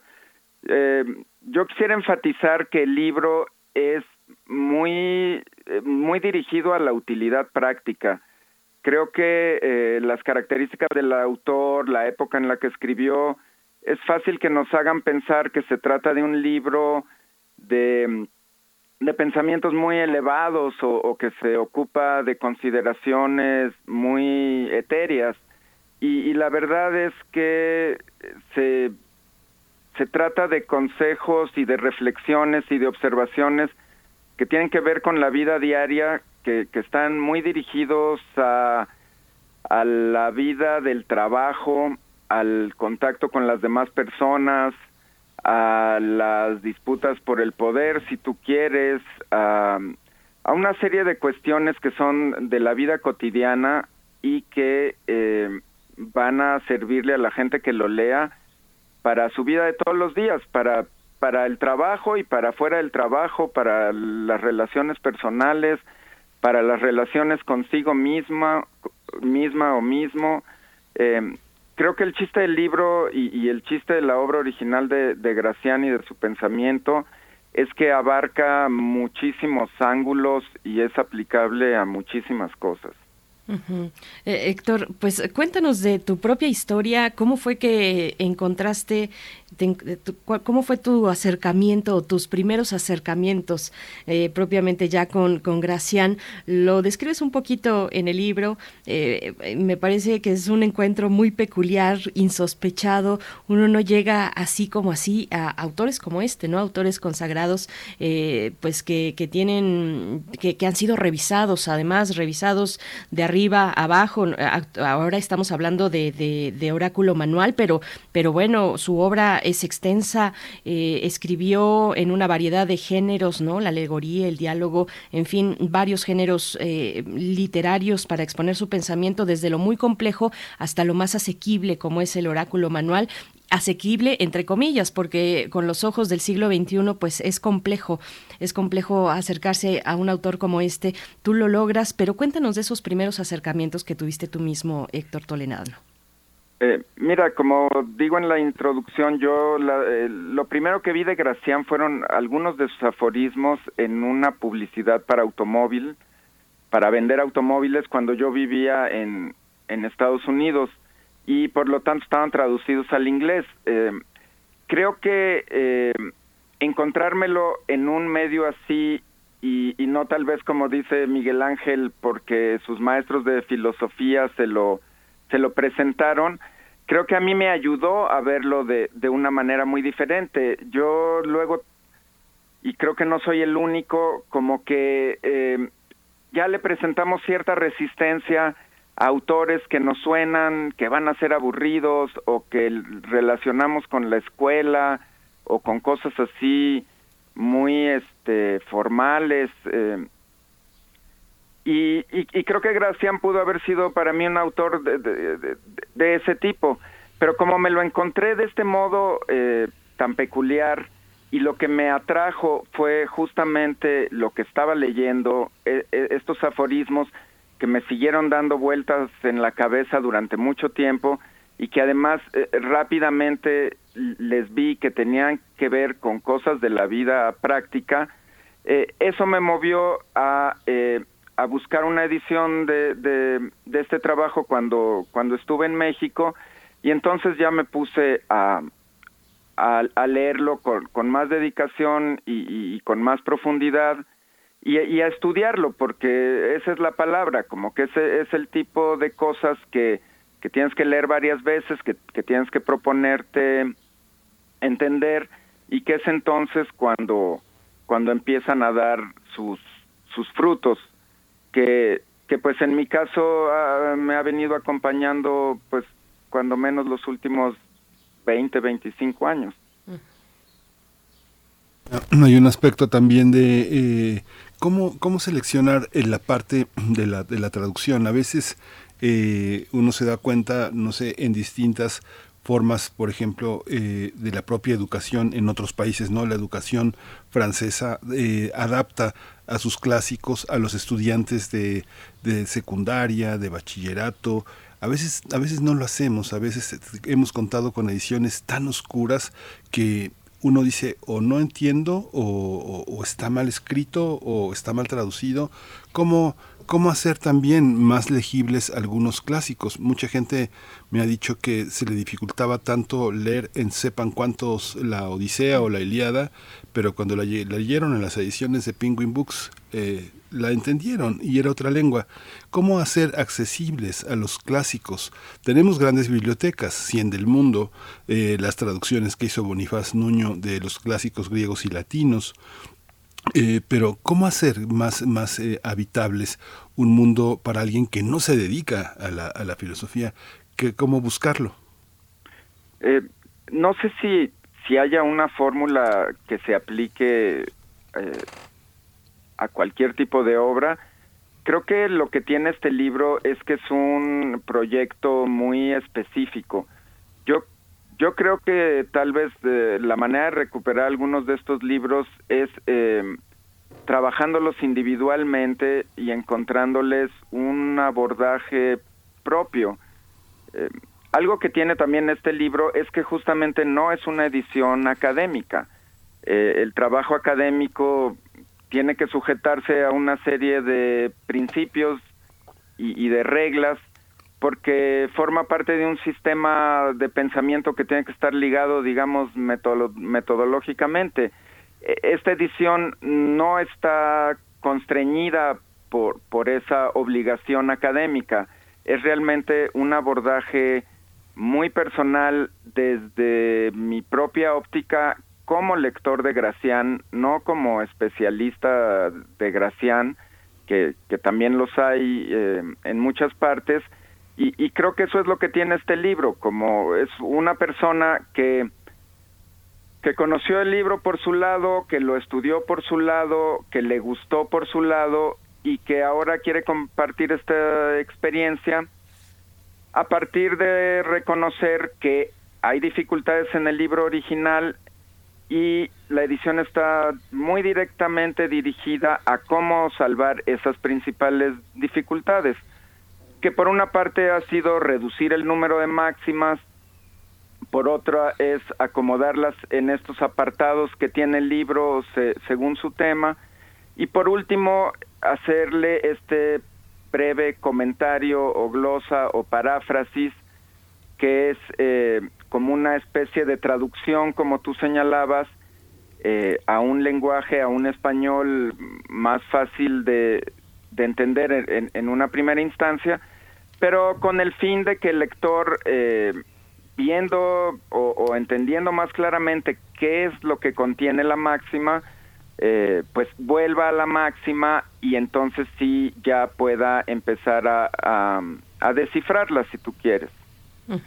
Por acá en redes sociales nos dice, nos dice Flechador del Sol, los verdaderos valores trascienden épocas y sobreviven a las modas, a la tecnología. Bueno, yo agrego ahí pues que por algo son, por algo los clásicos son clásicos, ¿no? Porque trascienden precisamente el tiempo y, bueno, hay que hacer algunas adaptaciones, pero finalmente siguen interpelándonos en cualquier época. Eh, Héctor Toledano, mm, en, este libro presentas las máximas del oráculo manual eh, de, Gracián las seccionas en siete categorías, ¿no? Ahí aplicas criterios de selección, criterios de orden, ahí agregas un comentario a cada uno de los momentos que, vamos siguiendo en el libro. ¿Cómo fue esta, cómo definiste, cuáles fueron tus criterios para definir estas siete categorías, ordenar, o sea, no, no vienen, digamos, entiendo así, eh, en el mismo orden que el autor propuso la obra original, sino que haces una revisión, una interpretación y los acomodas de acuerdo a qué criterios, Héctor. Eh, mira, debo decir que a criterios muy personales y, si tú quieres, muy arbitrarios, eh, pero que sí siguen un sistema y que sí tienen un propósito, que nuevamente es el de ayudar al posible lector a entrar en la obra. El, el libro original de Gracián contiene 300 máximas que están nada más una tras otra eh, y no tienen ningún tipo de sistemación. La, eh, el, eh, por, el origen mismo de la obra, este, aunque es un, yo creo que la obra de Gracián que, que más nos sigue diciendo en la actualidad por estas cosas que ya señalamos, eh, creo que para él eh, fue siempre una obra menor, hecha de, de fragmentos de otras cosas que, que, que, está en su obra o de reflexiones que se le ocurrían. E, es, creo yo, para él fue como una especie de divertimento eh, en su momento, una obra más bien menuda. Entonces, como que es una especie de cajón desastre donde yo creo que él fue metiendo una serie de inquietudes que él tenía y una serie de reflexiones a las que había llegado y como que decidió publicarlo y, quedó.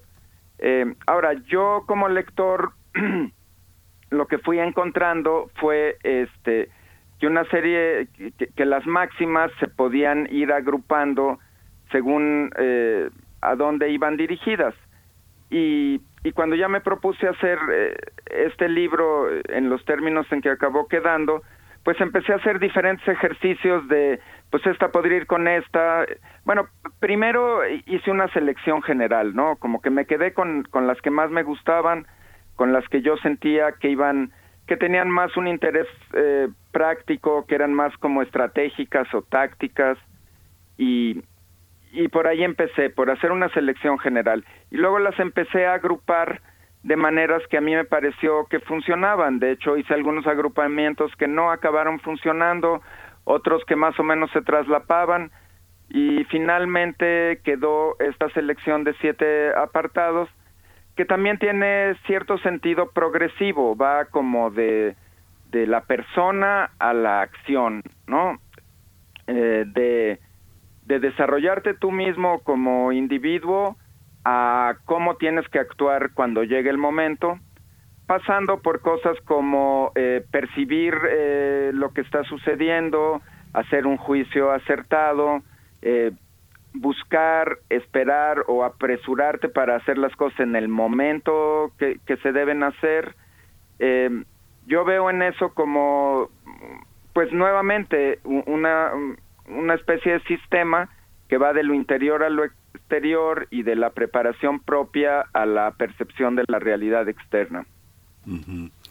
Pues, eh, pues ya estamos, ya prácticamente nos despedimos. Querido Héctor, eh, hay una, una pregunta que no puedo evitar, no puedo evitar hacerte, porque a veces eh, vivimos en un país tan católico, aunque el protestantismo, el mundo evangélico, el judaísmo, una presencia también importante del Islam entre nosotros, hace que no seamos un país homogéneo. Sin embargo, en todas estas perceptivas de la autoayuda se percibe una, una especie de religión, de religiosidad a favor del dinero, de una exagerada autoestima, de un valor narcisista de verdad exacerbado, de, una, de un ámbito de posesión.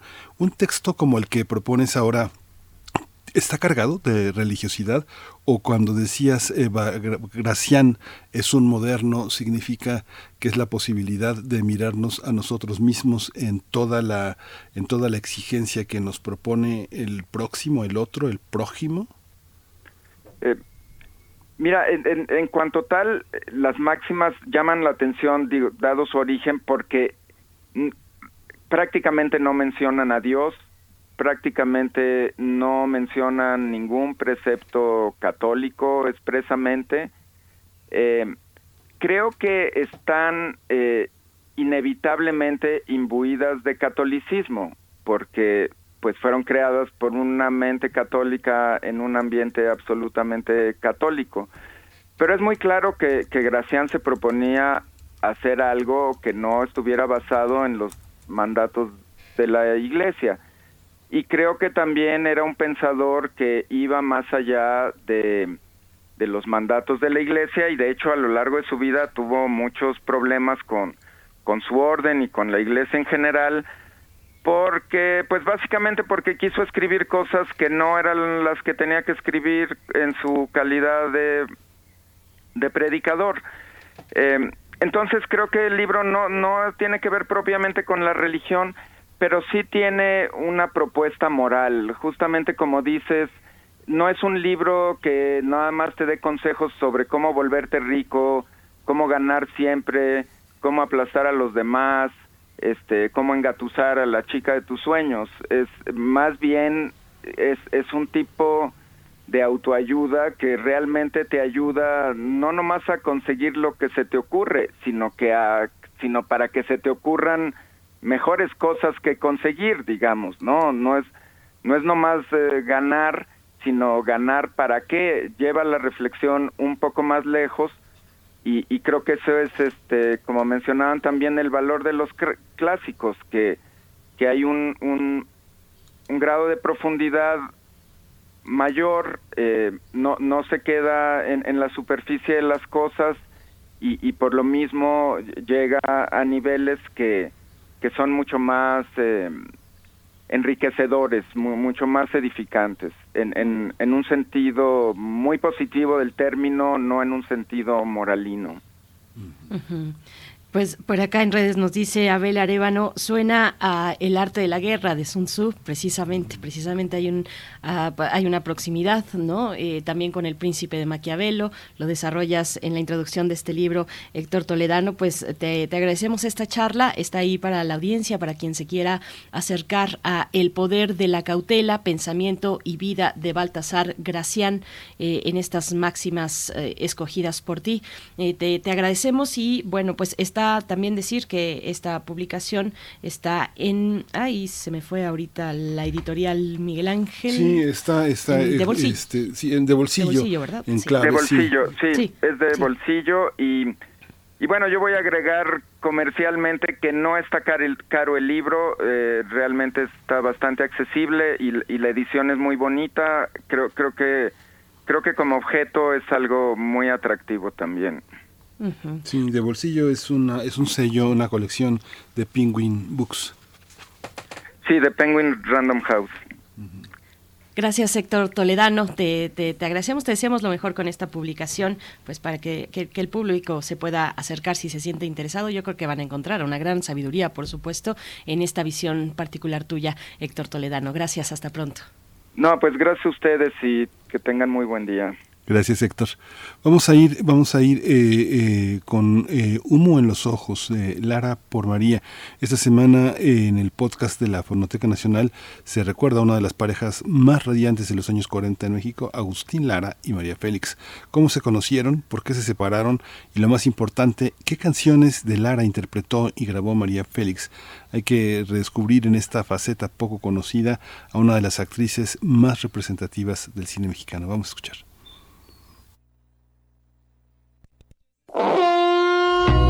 Fonoteca Nacional, la Casa de los Sonidos de México.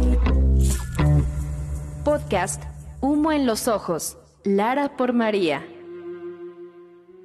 ¿No sería indiscreto preguntarle cómo conoció usted a Agustín Lara? Pues nos vamos a remontar muy lejos. Yo estaba muy joven y vivía en Guadalajara. Por la primera vez yo vi a Agustín. No lo vi, porque en ese momento no, no había televisión. Lo escuché en un programa que se llamaba La Hora Azul. Y este, este programa lo presentaba el Bate López Méndez. La publicidad era esta. Se, pues, se anunciaba un tubo de labios. Y el Bate López, López Méndez decía, Tangi no ha revelado jamás el secreto de un beso. Ahí conocí a Agustín y la, la primera canción que yo escuché de Agustín fue Aventurera. Ahí está. Cuando yo escuché a Agustín por primera vez, cuando lo vi por primera vez, fue cuando yo ya me vine a vivir a México, a la Ciudad de México, y lo encontré en un bar que estaba por la Reforma, un bar que se llamaba California. Y yo iba a hablar por teléfono. Y alguien estaba hablando por teléfono y yo estaba, yo esperé. Entonces el maestro Lara salió de hablar por teléfono. Y de pronto se encontró conmigo y me preguntó, ¿y usted qué hace aquí? Y como yo, pues, eh, dicen que soy contestona, no creo que tanto, ¿verdad? Pero eh, contesté, pues yo estoy aquí porque me da la gana, yo no sé por qué me pregunta usted una cosa como esta, ¿verdad? Así conocí yo a Agustín Lara. De voz inconfundible, escuchaste cómo María Félix narra en una entrevista con Rita Ganem para el noticiario 24 horas, conducido por Jacobo Zabludovsky, su primer encuentro con Agustín Lara.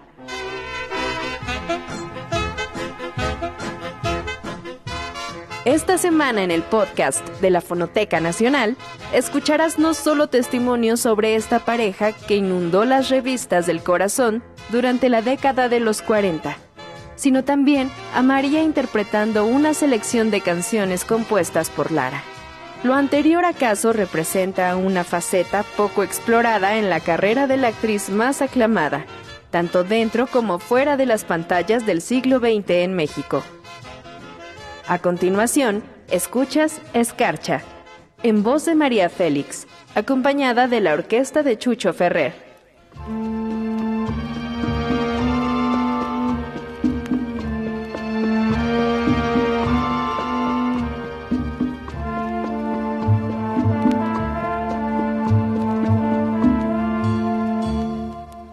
Mira, corta esos males, la doliente ansiedad que me fatiga.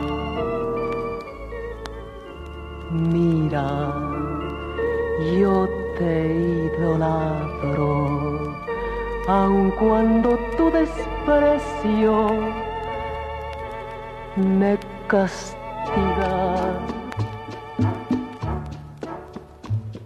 Cuando la escarcha pinte tu dolor.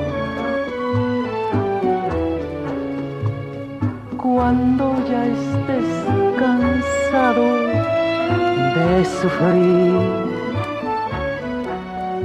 yo tengo un corazón para quererte. El nido donde tú puedas vivir. Blanco diván de tul aguardará. Mi exquisito abandono de mujer. Yo te sabré querer, yo te besar y yo haré palpitar todo tu ser.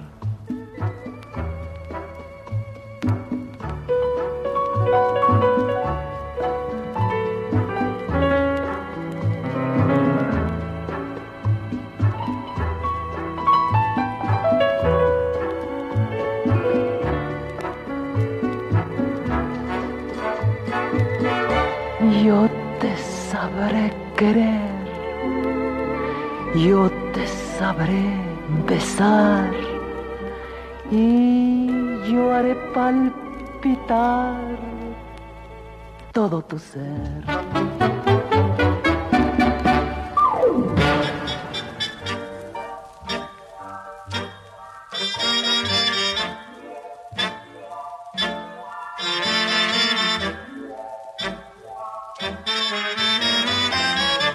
Durante 1942, Raquel Díaz de León, de 16 años, atrajo la atención de Agustín Lara. En poco tiempo se volvieron amantes.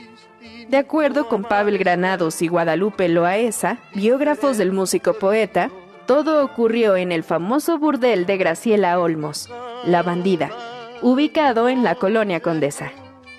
En el lugar, repleto de retratos de hombres que lo frecuentaban, entre ellos Lara, doña Graciela había reclutado a Raquel, quien pronto vio la fotografía del compositor y se enamoró de él. Días después fueron presentados. Lara mandó poner un piano en la habitación exclusiva que tenía en casa de la bandida, y ahí comenzó sus encuentros con Raquel.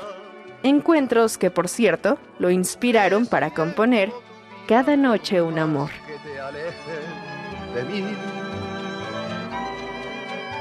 Que nada ni nadie hará que me olvide de ti. Oye, te digo en secreto que te amo de veras. Que sigo de cerca tus pasos aunque tú no quieras que siento tu vida por más que te alejen de mí. Que nada ni nadie hará que mi pecho se olvide de ti. Mientras Agustín Lara y Raquel Díaz de León eran amantes, fue que el flaco de oro conoció a María Félix, quien había llegado al Distrito Federal en 1942 para participar en la película El Peñón de las Ánimas, junto a Jorge Negrete, uno de sus futuros esposos. Según el testimonio de Pavel Granados y Guadalupe Loaesa, al año siguiente, 1943, María quiso conocer a Agustín. Mientras grababa la película La China Poblana junto a la doña, el actor Tito Novaro los presentó. A partir de entonces, Félix y Lara no dejaron de aparecer en la prensa. Indiscutiblemente, Raquel, con el corazón destrozado, se enteraba de todo gracias a las revistas y periódicos. Indefensa, no podía hacer mucho para solucionar la situación. Que siento tu vida por más que te alejes de mí. Que nada ni nadie hará que mi pecho se olvide de ti. Hará que mi pecho se olvide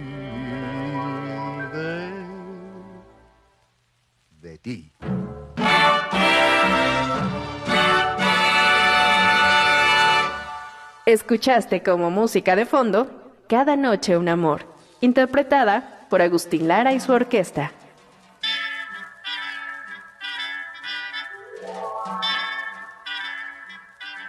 María Félix, ilusionada, cada vez reclamaba un poco más de terreno en el corazón de Agustín Lara. Tan solo pedía un poquito de amor del músico poeta, por lo cual no es raro que María interpretara la siguiente canción.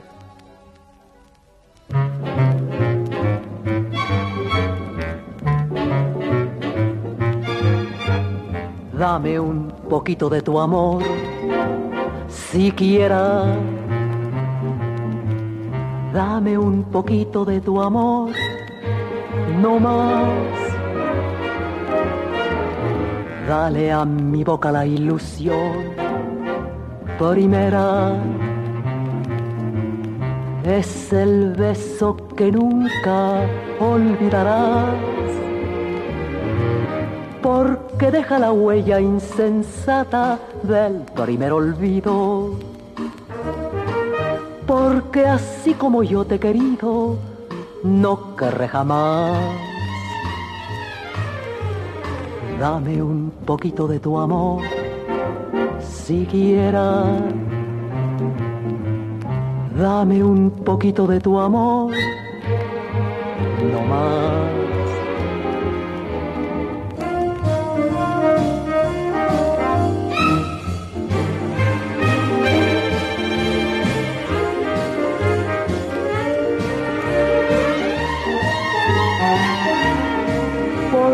Deja la huella insensata del primer olvido. Porque así como yo te he querido, no querré jamás. Dame un poquito de tu amor, siquiera. Dame un poquito de tu amor, no más.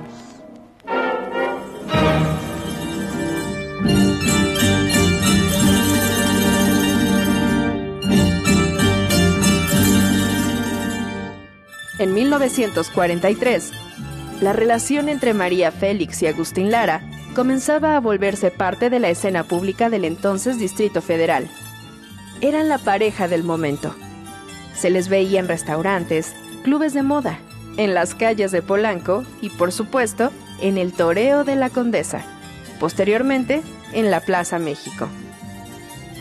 A propósito de la tauromaquia, Pavel Granados y Guadalupe Loaesa citan en Mi novia la tristeza, biografía de Agustín Lara, la columna Farolazos, de enero de 1944, escrita por Josefina Vicens, donde se le recrimina al compositor no haber llevado a María a un domingo de plaza. ¿Qué harían los espectadores de Sol si Agustín Lara decidiera no ir a las corridas de toros? ¿A quién le gritarían? Podemos asegurar que hoy por hoy las tres personas que tienen más cartel en el ambiente son Silverio Pérez, el Flaco Valencia y Agustín Lara. El domingo no dejaron un momento de reposo al músico poeta. Al verlo sin su María Félix, un asoleado le preguntó, Agustín, ¿dónde dejaste a doña Bárbara? Y otro, comprendiendo la soledad del cadavérico compositor, le dijo, Se sufre, hermano, se sufre. Pero también fue muy bueno aquello que gritó un espectador del departamento de Contraporra. El que sea decente que se calle. No queremos decirle a usted el ruido que se armó en la plaza.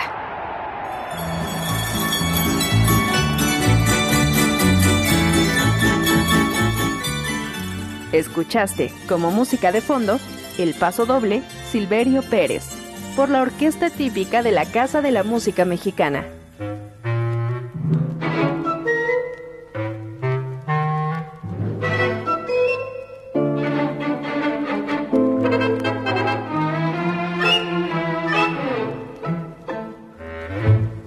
Estas noches de frío, de duro cierzo invernal, llegan hasta el cuarto mío las quejas del arrabal. En estas noches de frío, de duro cierzo invernal, llegan hasta el cuarto mío las quejas del arrabal.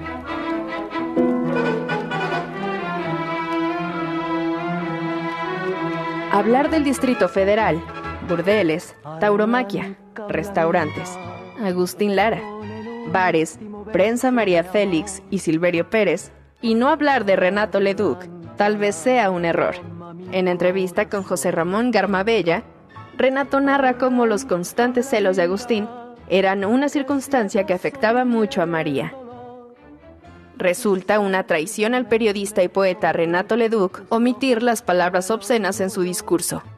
Por lo tanto, lo citaremos como a él le hubiera gustado. Dice Leduc.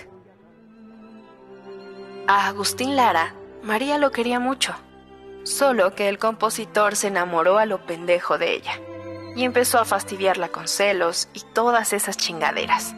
Una vez, me habían regalado una caja con 12 botellas de Pernod y como pensé que nunca me las acabaría, saqué una botella de la caja y con el resto fui a casa de María y Agustín a regalárselas.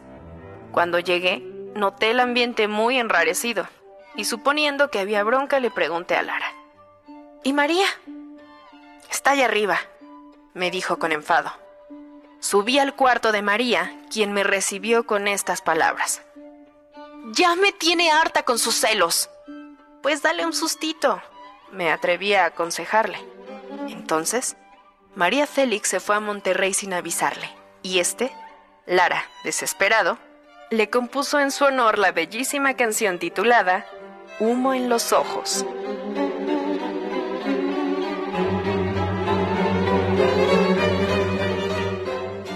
A continuación, escuchas Humo en los ojos, canción que Agustín Lara compuso cuando María Félix partió a Monterrey para causarle un sustito. Interpreta Pedro Vargas.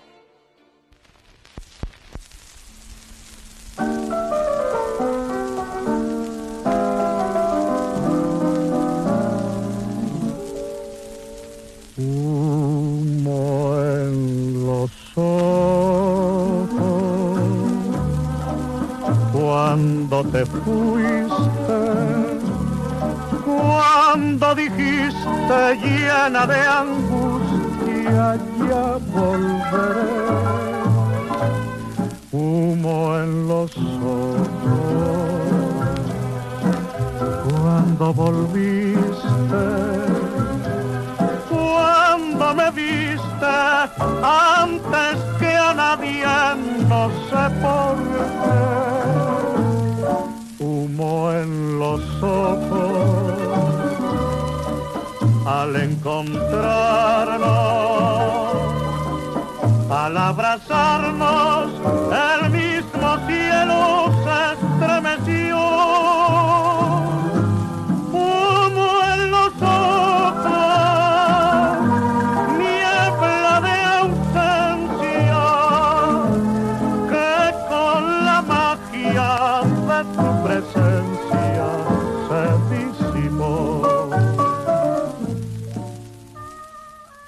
Según Renato Leduc, la ruptura entre Lara y Félix se dio porque éste la engañó con una tonadillera española.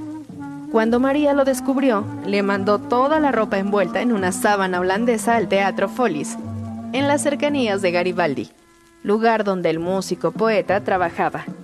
El envío llevaba un recado. Devuélveme la sábana, porque la compré en Holanda y me costó muy cara.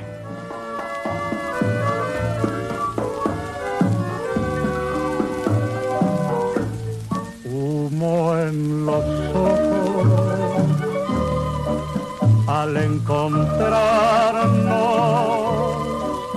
al abrazarnos el mismo cielo se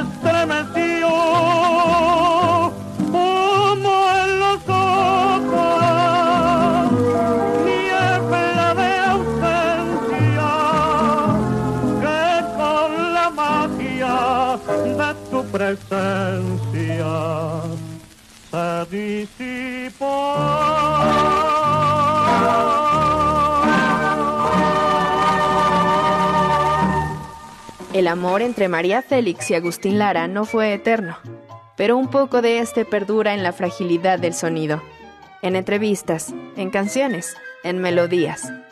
Retomamos la entrevista que Rita Ganem hizo a María Félix. A través de los años, ¿cuál es la faceta que más recuerda a usted y Agustín?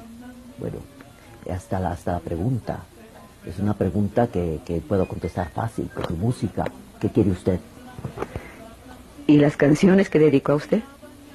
Las canciones que me dedicó a mí, pues eh, esas son un regalo eterno.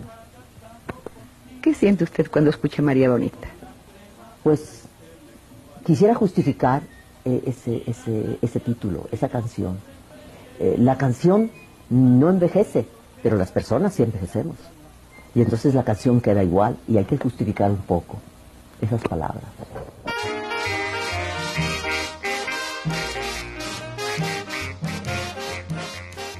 María tiene razón.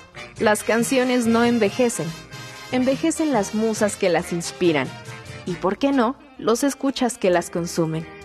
La Fonoteca Nacional, Casa de los Sonidos de México, se encarga de archivar y clasificar el patrimonio sonoro de México, y con ello mantenerlo joven y al alcance de la población.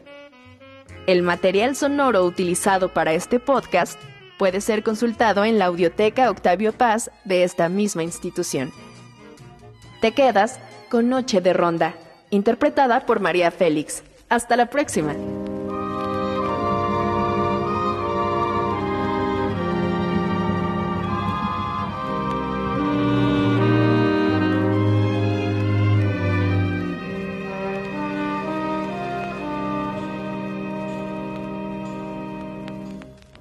Noche de ronda, qué triste pasas, qué triste cruzas. Pues allí, ahí escuchamos. Muchas gracias a nuestros amigos de la Fonoteca Nacional por compartir con nosotros, con ustedes, con la audiencia de Radio UNAM, su podcast eh, que semana con semana pues va compartiendo distintos ejes, ejes temáticos. Dice María, decía María Félix en ese recado, devuélveme la sábana porque la compré en Holanda y me salió muy cara. bueno, qué historias. Nosotros estamos a punto de despedir esta segunda hora. Volveremos después del corte, pero antes, antes queremos invitarles a este domingo 12, este domingo 12 de junio, la Orquesta Filarmónica de la UNAM, la OFUNAM, realizará un concierto muy especial, muy especial para nosotros. Será un concierto eh, en honor a los 85 años de Radio UNAM, eh, que se cumplen el próximo martes 14, martes 14 de junio. Las actividades, eh, pues hay que estar atentos a la programación de Radio UNAM, las actividades que tendremos aquí, aquí en Radio UNAM, pues estarán a lo largo de la programación con los detalles, pero tenemos, mm, tenemos pases dobles para este concierto de la UNAM, son 12 pases dobles para las primeras personas que llamen al siguiente teléfono 55 55 23 76 82. Lo repito, 55 55 23 76 82 las primeras 12 llamadas que entren las primeras 12 personas que nos llamen a este número telefónico se llevarán su pase doble para el concierto de este domingo de la Orquesta Filarmónica de la UNAM eh, en honor de los 85 años de esta radiodifusora universitaria. Con esto vamos a despedirnos de la radio Nicolaita. Nos encontramos el próximo lunes. Nosotros vamos al corte Síguenos en redes sociales. Encuéntranos en Facebook como Primer Movimiento y en Twitter como arroba PMovimiento. Hagamos comunidad.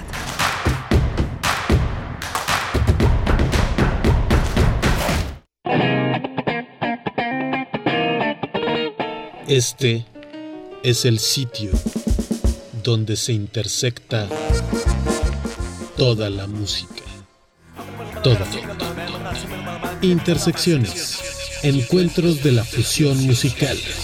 Todos los viernes a las 21 horas por el 96.1 de FM. Radio UNAM. Experiencia sonora. Es muy tedioso hacer siempre lo mismo. No dejes que el aburrimiento apague tu imaginación. Escucha Escaparate 961 con los eventos culturales del momento. Viernes a las 15:15 horas por Radio UNAM. Entretenimiento y cultura. Radio UNAM. Experiencia sonora. ¿Qué es valioso para ti?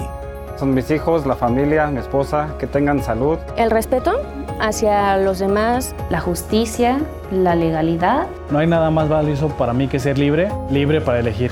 El INE es valioso para México porque no puede existir la libertad sin la democracia. Para mí, nuestro INE es valioso porque representa la democracia y vivir en libertad. Pero sobre todo, mi INE es valioso para México porque nuestro INE nos une. Raticida, gasolina, ácido sulfúrico, amoníaco, acetona. No importa qué droga química te metas, todas están hechas con veneno y de todas formas te destruyes. La sangre de las drogas nos mancha a todos. Mejor métete esto en la cabeza. Si te drogas, te dañas. Si necesitas ayuda, llama a la línea de la vida. 800-911-2000. Para vivir feliz, no necesitas meterte nada. Todo dentro de la cultura humana significa. La moda es un mecanismo de expresión política, subversiva y provocadora. El Museo Universitario del Chopo te invita a estudiar las estéticas fuera del lenguaje hegemónico en el laboratorio en línea Contra Culturas Excéntricas, significaciones del cuerpo subversivo contemporáneo en contextos no occidentales. Imparte Janine Diego, del 13 de mayo al 17 de junio, todos los viernes de las 12.30 a las 14 horas a través de Zoom. Mayores informes e inscripciones en www.chopo.unam.mx. El excéntrico fenómeno conocido como moda. Museo Universitario del Chopo.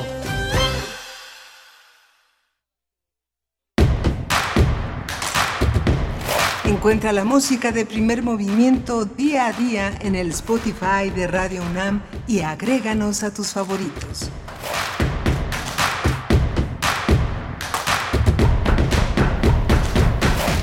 Hola, buenos días. Son las 9 de la mañana con 4 minutos de este viernes ya 10 de junio, un viernes inolvidable, un viernes eh, de marcha. Estamos aquí en la eh, Adolfo Prieto 133 en la colonia del Valle, donde Arturo González hace posible que esta consola lleve estas frecuencias hasta sus hogares, hasta su aparato reproductor o al internet, donde Rodrigo Aguilar se hace responsable de la producción ejecutiva y Violeta Berber en la asistencia de producción. Mi compañera Berenice Camacho de los micrófonos aquí esta mañana en primer movimiento. Buenos días, Berenice. De este lado del micrófono, Miguel Ángel Quemain, te saludo, saludo a la audiencia y a todo el equipo, a las personas que están escribiéndonos en redes sociales, dice Mayre, hay, hay- un pequeño debate en nuestras redes sociales de qué tan bien o mal cantaba María Félix.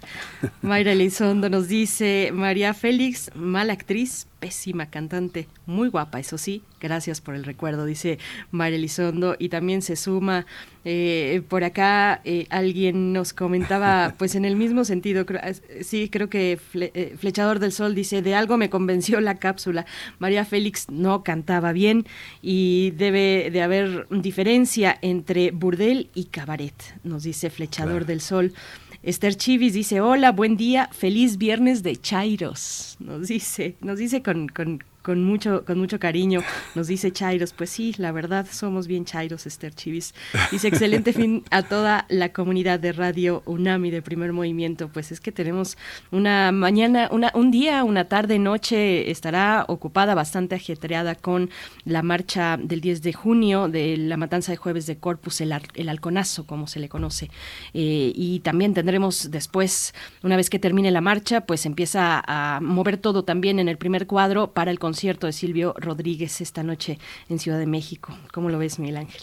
Sí, muy interesante esta, esta, este, esta visión que nos dicen nuestros amigos, nuestros radioescuchas sobre eh, lo mal que cantaba María Félix y la mala actriz. Lo que pasa es que hay esa, esa eh, definición que daba eh, Monsiváis en algún momento, tanto en la crónica sobre la mirada en el centro, sobre otros trabajos, donde dice que justamente lo cursi es lo fallidamente bello, es un concepto este, que se opone eh, eh, a, la belleza, eh, considerando lo patético, lo ridículo, lo, este, la impostura como parte de una presentación, de una exhibición, de un sentimiento que solamente eh, lo tiene el que lo, el que lo expresa.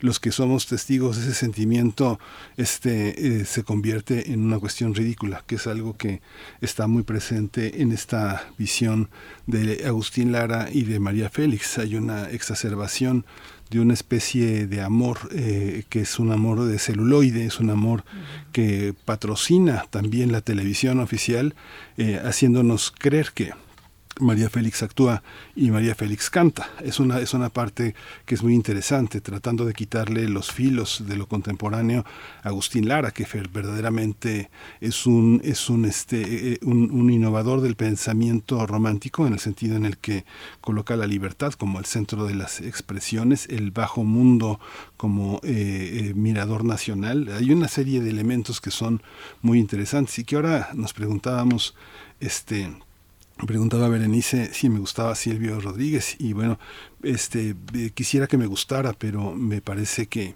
no es no es, es, parte de un emblema de una revolución que en lo personal y en México queremos mucho, que es la revolución cubana, pero que no alcanza, no alcanzan ni Pablo Milanés, que es tan extraordinario, pienso en, la parte sonora, en la parte de experimentación, no alcanzan a este ninguno de ellos eh, tiene ni, no es ni una velita junto a este Miguel Matamoros, a Celia Cruz, la propia Compay Segundo, que fue redescubierto después de que la Revolución Cubana eh, opacara la música de Santiago, que tenía que conocerse obligadamente entre los propios santiagueros. Hay una parte de la revolución cubana que eh, está representada en la música de Silvio Rodríguez y que es un, es un embajador de esta especie de, de cursilería, letras muy pobres, está Ojalá, que es un clásico para muchos, eh, Yolanda, este, hicieron muchas cosas memorables pero tan memorables como las que hizo Emanuel o Alejandra Guzmán. O sea, hay una parte que no superan jamás, jamás a todo lo que fue este la, música la música cubana eh, que no es de la revolución y que fue enviada exiliada a Miami. Desgraciadamente es lo que pienso. Pienso que lamento pensar eso pero pienso que eh, la enorme Celia Cruz oscurece prácticamente todo lo que está después de ella. Con todo y que Mara Portondo vaya que es importante no Ay, Miguel Ángel, qué, qué, valentía en plena efervescencia, además de la visita, porque es muy simbólico, ¿no? Es muy, muy simbólica esta, esta visita. Bueno, hay me, refiero pues a la, mm, al proyecto político que se propone desde el poder, del poder que gobierna este país, pues es muy simbólica. Todo el mundo, pues hemos visto esta semana, ¿no? Como todo el mundo se ha acercado a Silvio, todo el mundo saca sus anécdotas de qué significó para ellos, en qué momento lo conocieron, le van recordando a Silvio y Silvio no logra cachar estas eh, anécdotas donde él mismo estuvo. Eh, de pronto fue lo que me pareció un poquito en alguno de estos pues videos, ¿no? Que van lanzando las personas pues de las eh, cúpulas de la 4T, pues ahí van conversando con, con Silvio Rodríguez y Silvio, ah, sí, sí, sí, pero pues no logra, no logra recordar tales anécdotas que a, que a muchos de ellos les marcó. A, mí también, a mí me gustó, a mí sí me gustó Silvio en, uff, hace mucho tiempo, ¿no? Muchísimo tiempo, muchos años, cuando estaba en la preparatoria. Saludos a la, a la Escuela Nacional Preparatoria número 5, por cierto. Y pues allá, cuando corrían los años de, este, de, la, de la huelga del 99, pues Silvio alimentaba muchas de esas eh, esperanzas, o era, como dices, embajador, ¿no? Embajador de, de una idea, eh, pues, de izquierda bolivariana que, es muy entrañable para mm, varios lugares, eh, no para toda la República Mexicana, pero sí para varios lugares, me parece, de, eh, del país, y es el caso de Ciudad de México. Hoy se congregarán pues muchísimas personas con múltiples motivos, pero pues todos coreando, coreando a Silvio Rodríguez. A mí me gustó mucho, ya no, ya no la verdad, sí lo encuentro igualmente muy empalagoso, eh, lo encuentro, a mí me hace falta, y no es culpa de Silvio, pero me hace falta autocrítica nada más eh, y creo que de pronto pues eh, este eh, pues em, pues este embelezarse no en esas mieles revolucionarias a veces nos puede pues mm, impedir un poco esa autocrítica. Es nada más lo voy a dejar así. Ahí, a mí me gustó mucho. O sea yo era muy fan yo era muy fan de Silvio Rodríguez. Les voy a contar aquí entre nos que una vez una, vez que también vino Silvio Rodríguez al Zócalo Capitalino, creo que era 2005. Bueno, pues yo me lancé, yo me lancé al concierto, estaba muy jovencita, me lancé y esperé a que Silvio saliera, a que saliera en su camioneta suburban blanca y que y, y, lo fui correteando como dos cuadras, correteando y gritándole, Silvio, Silvio, te amo. Es la primera vez que, que cuento esto, ya no digamos en público, aquí en, en, radio, en radio pública, pero, pero bueno, sí me gustaba mucho, me sé un montón de canciones, tenía varios discos de, de, de Silvio Rodríguez, pero bueno, ya llegó el punto en el que no, el que la verdad sí me alejé bastante y, pues bueno, ojalá que la gente que, que, vaya seguramente lo van a disfrutar muchísimo y les deseamos que no llueva, que no llueva y que se la pasen de lo mejor en este concierto de Silvio Rodríguez. Sí, es que, bueno, Compay Segundo y Celia Cruz murieron en 2003 y, y, bueno, son, una, son un paradigma. Compay Segundo, por fortuna, este Discos Corazón volvió a colocarlos en, en un escenario muy importante, Mari Ferguson y Eduardo Llerenas, que son los arquitectos de este redescubrimiento, no solo de la canción cubana, sino también de la canción, de parte de la canción mexicana. Pero muchos de los grandes murieron en los 70, Berenice.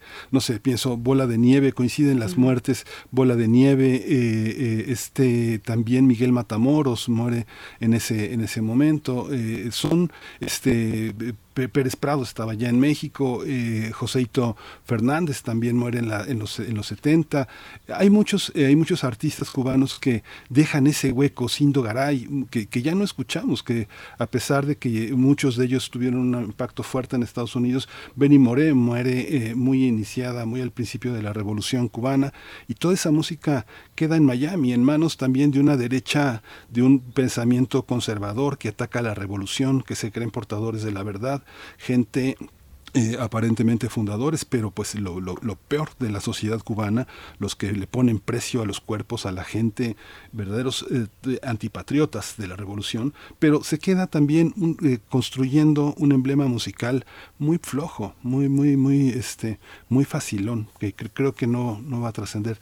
Y luego la, la cuestión homosexual, que también esto que vivió Pablo Milanés y que Silvio Rodríguez nunca suscribió, más bien lo cayó, yo creo que para quienes eh, eh, hemos estado cerca del movimiento homosexual, apoyado todas estas manifestaciones eh, que, se liberara en Cuba, yo creo que Silvio carga ese, carga ese, ese estigma, esa, esa acusación de gran parte de la comunidad de la diversidad este, sexual por esa, por esa cobardía, que no, no, no, no se atrevió nunca a decir su nombre. Después se, se manifestó a partir en defensa del movimiento LGBT, pero un poco tarde, ¿no? Ya la gente quedó, ya había sido reprimida, ya, ya había tratado de ser curada de su homosexualidad y, Silvio callaba, ¿no? Hay una, hay una, es todo un pasado que, que algún día valdrá la pena discutir con los que saben, con los especialistas, ¿no?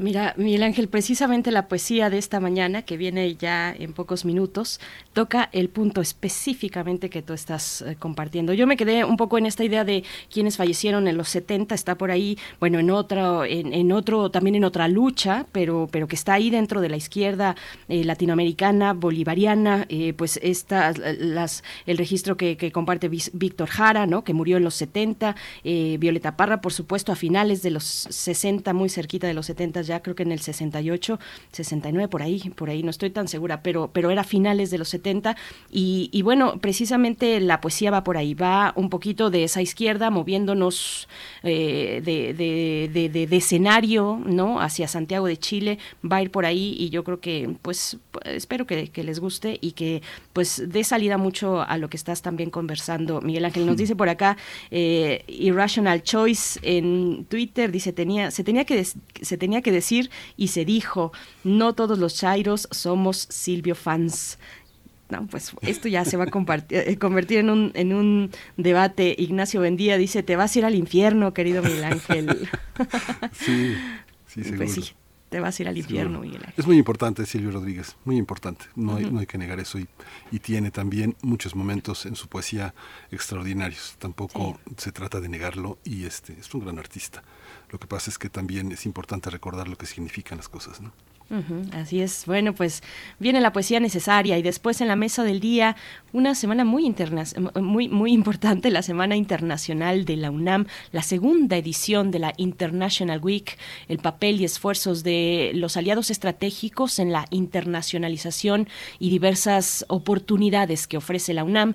Vamos a conversar de esta International Week eh, que ya se acerca, que ya se acerca, tendrá lugar el 13 del el 13 del 13 al 17 de junio, un evento online. Vamos a tener los detalles y sobre todo la reflexión de qué significa eh, la UNAM en el mundo. Vamos a compartir con la doctora Ana Elena González Treviño, directora de la sede de la UNAM en el Reino Unido, en el Centro de Estudios Mexicanos en King's College en Londres, y también con Jessica Carpinteiro, directora de Cooperación Académica en la Dirección General de Cooperación e Internacionalización de GESI de la UNAM, presidente del Comité Directivo de la Internacionalización International Week UNAM 2022. Bueno, pues eso en la mesa del día, así es que quédense, todavía queda mucho por delante aquí en primer movimiento. Vamos con la poesía necesaria. Es hora de poesía necesaria. Pues sin saberlo, Miguel Ángel ya me dio el, preámbulo de, esta poesía, hoy que andamos muy izquierda bolivariana, y qué bueno, y qué bueno que así sea, pero unos grados más abajo de ese registro otros versos subversivos se arrastraban en los rincones oscuros de las calles de nuestros países. En la década de los 70, de los 80, les exiliades de la izquierda latinoamericana, homosexuales, lesbianas y demás vivencias diversas que ni nombre tenían, eh, todo, todo se metía en el mismo saco de la homosexualidad. Y bueno, voy a compartirles del poeta y artista plástico chileno Pedro Lemebel. Me da mucho gusto, de verdad, compartirles poesía de Pedro Lemebel. Es en realidad un, un, manifiesto. Eh, Pedro Lemebel, en su momento, 1986, montado en zapatos de tacón y con la hoz y el martillo pintadas en el lado izquierdo del rostro, se presentó en una reunión de grupos de izquierda a los que pertenecía también o intentó pertenecer y presentó su manifiesto Hablo por mi diferencia. Lemebel se sumerge pues eh, desde la crónica, el cuento, el performance también como artista plástico eh, se sumerge pues en el rechazo a la homosexualidad eh, por parte de la sociedad el estigma sobre el SIDA, el VIH y los portadores de VIH. Bueno, pues esta es la propuesta para esta mañana que se acompaña con música de Chabela Vargas. Recuerden que estamos en el mes del orgullo y que pues yo les voy proponiendo eh, cuando me toca oportunidad alguna propuesta poética desde ese lugar, desde la diversidad sexual. Así es que vamos con Pedro Lemebel, manifiesto, hablo por mi diferencia. No soy Pasolini pidiendo explicaciones. No soy Ginsberg expulsado de Cuba. No soy un marica disfrazado de poeta. No necesito disfraz, aquí está mi cara. Hablo por mi diferencia, defiendo lo que soy. Y no soy tan raro. Me apesta la injusticia y sospecho de esta cueca democrática. Pero no me hable del proletariado, porque ser pobre y maricón es peor. Hay que ser ácido para soportarlo. Es darle un rodeo a los machitos de la esquina. Es un padre que te odia porque al hijo se le dobla la patita. Es tener una madre de manos tajeadas por el cloro, envejecidas de limpieza, acunándote de enfermo por malas costumbres, por mala suerte, como la dictadura, peor que la dictadura, porque la dictadura pasa y viene la democracia y detrásito el socialismo. Y entonces, ¿qué harán con nosotros, compañero? ¿Nos amarrarán de las trenzas en fardos con destino a un sidario cubano? ¿Nos meterán en algún tren de ninguna parte, como en el barco del general Ibáñez, donde aprendimos a nadar pero ninguno llegó a la costa? Por eso Valparaíso apagó sus luces rojas, por eso las casas de caramba le brindaron una lágrima negra a los colizas comidos por las jaivas, ese año que la Comisión de Derechos Humanos no recuerda. Por eso, compañero, le pregunto, ¿Existe aún el tren siberiano de la propaganda reaccionaria?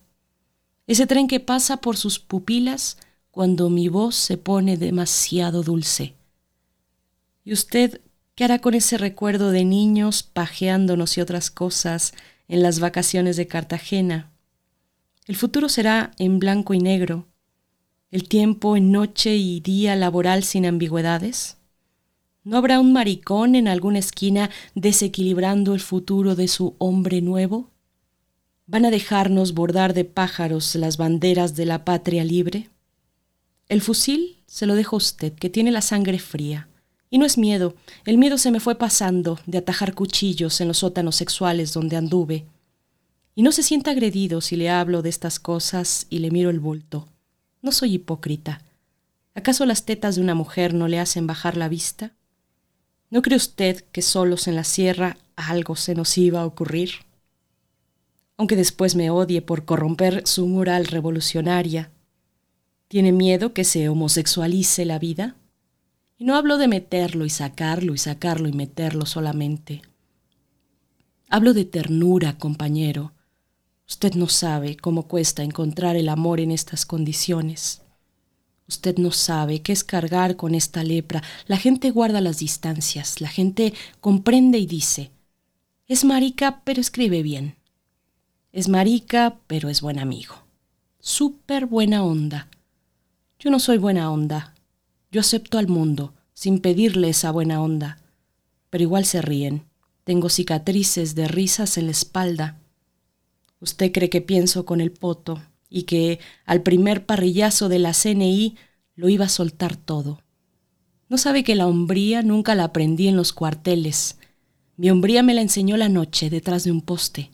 Esa hombría de la que usted se jacta, se la metieron en el regimiento un milico asesino, de esos que aún están en el poder. Mi hombría no la recibí del partido porque me rechazaron con risitas, muchas veces. Mi hombría la aprendí participando en la dura de estos años, y se rieron de mi voz amariconada, gritando, iba a caer, iba a caer. Y aunque usted grita como hombre, no ha conseguido que se vaya. Mi hombría fue la mordaza. No fue ir al estadio y agarrarme a combos por el colo-colo. El fútbol es otra homosexualidad tapada, como el box, la política, el vino. Mi hombría fue morderme las burlas, comer rabia para no matar a todo el mundo. Mi hombría es aceptarme diferente. Ser cobarde es mucho más duro. Yo no pongo la otra mejilla, pongo el culo, compañero, y esa es mi venganza. Mi hombría espera paciente que los machos se hagan viejos. Porque a esta altura del partido, la izquierda traza su culo lacio en el Parlamento. Mi hombría fue difícil, por eso a este tren no me subo sin saber a dónde va. Yo no voy a cambiar por el marxismo, que me rechazó tantas veces. No necesito cambiar, soy más subversivo que usted. No voy a cambiar solamente porque los pobres y los ricos, a otro perro con ese hueso. Tampoco porque el capitalismo es injusto. En Nueva York los maricas se besan en la calle, pero esa parte se la dejo a usted, que tanto le interesa. Que la revolución no se pudra del todo. A usted le doy este mensaje, y no es por mí, yo estoy viejo, y su utopía es para las generaciones futuras. Hay tantos niños que van a nacer con una alita rota, y yo quiero que vuelen, compañero, que su revolución les dé un pedazo de cielo rojo para que puedan volar.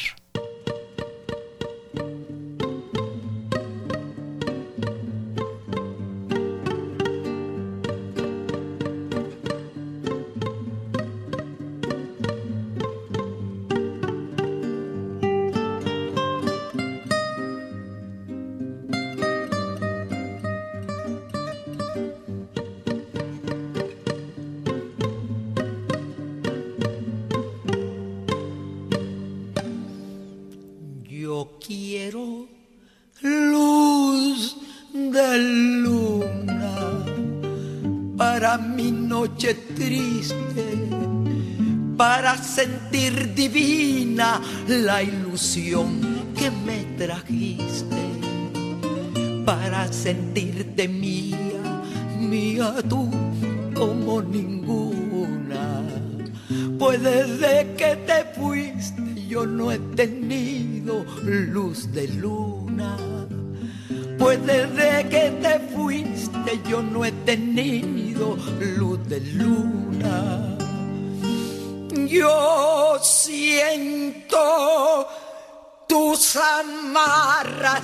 como garfios, como garras que se ahogan en la playa de la farra y el dolor.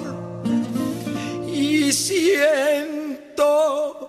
tus cadenas arrastras en mi noche callada que sea plenilunada, azul como ninguna.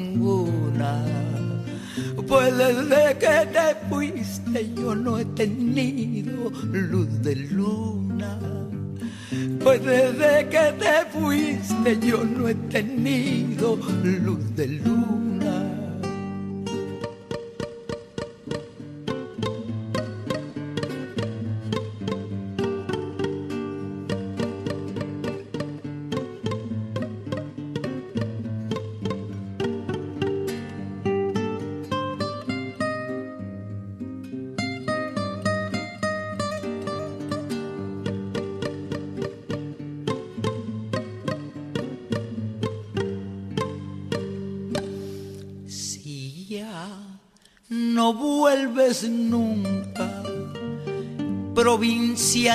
Mía, a mi selva querida que está triste y está fría. Al menos tu recuerdo ponga luz sobre mi bruma. Pues desde que te fuiste yo no he tenido luz de luna. Pues desde que te fuiste yo no he tenido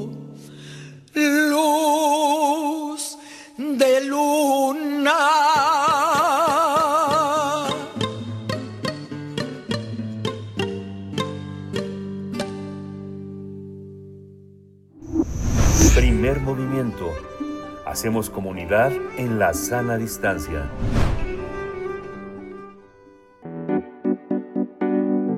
La mesa del día.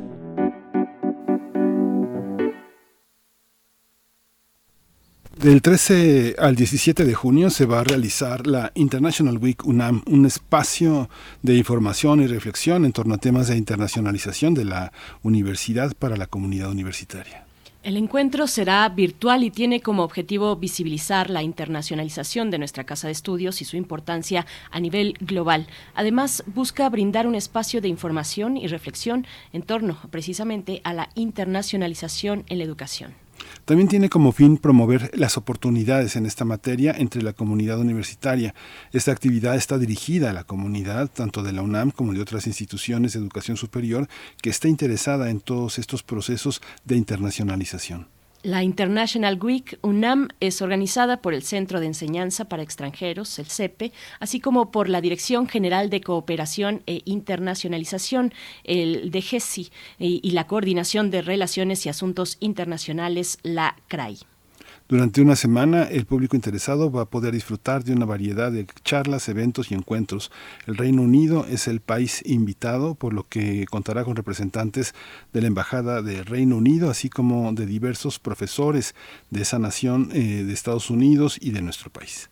Vamos a conversar esta mañana sobre la International Week, el papel y esfuerzos de los aliados estratégicos en la internacionalización y las diversas oportunidades que ofrece la UNAM. Nos acompañan dos invitadas. Presento por mi parte a la doctora Anelena González Treviño, directora de la sede de la UNAM en el Reino Unido, en el Centro de Estudios Mexicanos en King's College en Londres. Doctora Ana Elena González Treviño, un placer conversar esta mañana. Bienvenida a Primer Movimiento. Muchas gracias, muy buenos días. Muchas gracias. Eh, también está con nosotros la licenciada Jessica Carpinteiro.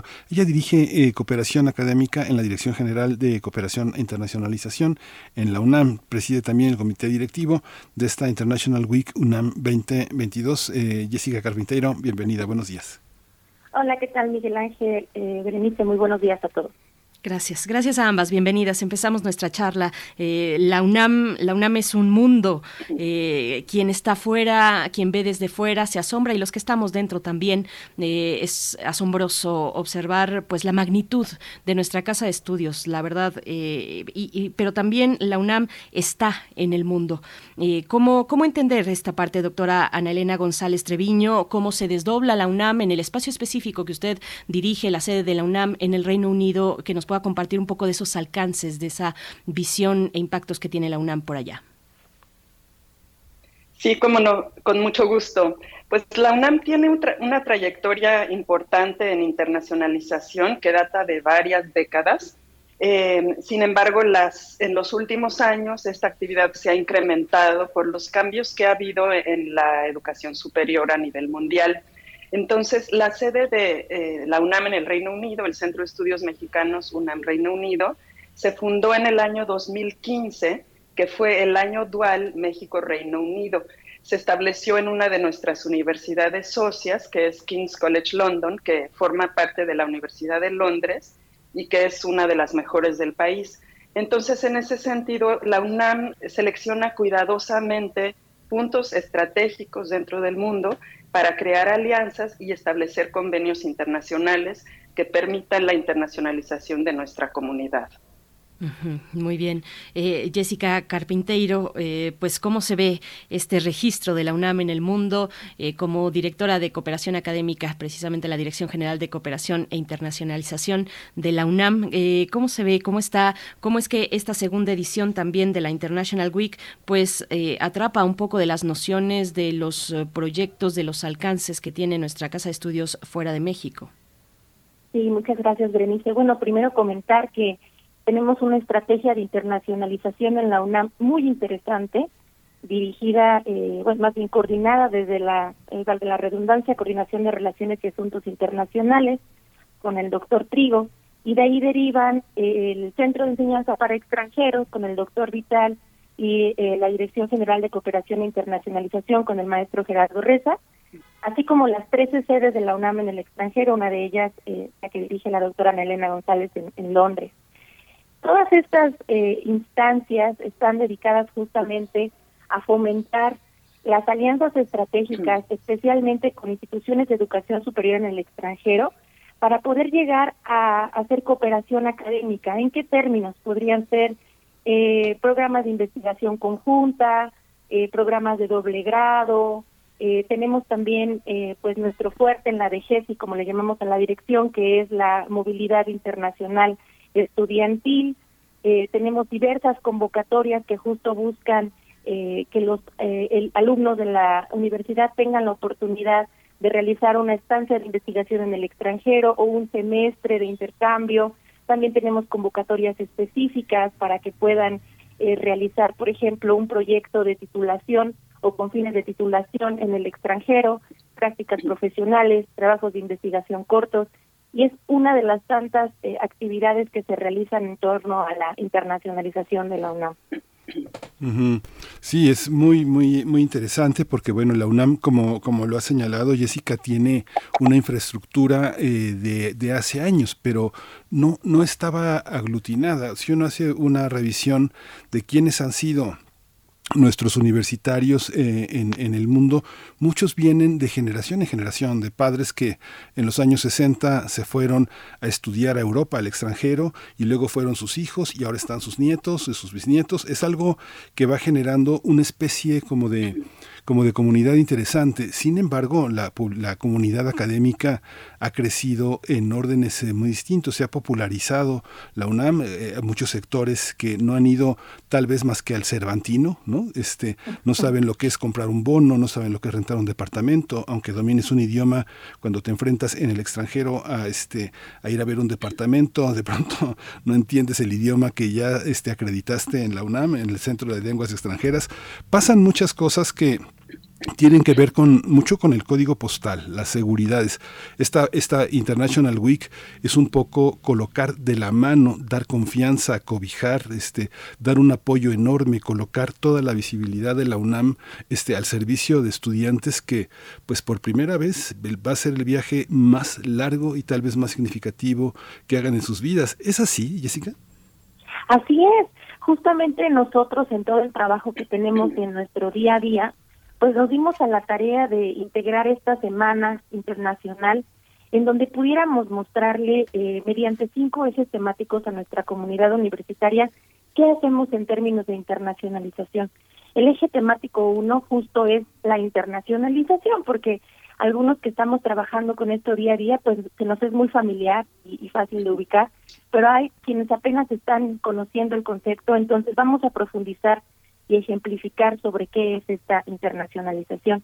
También vamos a comentar sobre nuestro eje 2, que son los aliados estratégicos, porque bueno, pues tenemos mucho financiamiento y apoyo por parte de Fundación UNAM, el programa de vinculación con egresados, Santander, etcétera, ¿no? Tenemos apoyo también para que los alumnos eh, y algunos investigadores académicos puedan realizar estancias en el extranjero. Vamos a hablar sobre estas eh, pues eh, eh estas alianzas eh, fructíferas que nosotros tenemos en la universidad.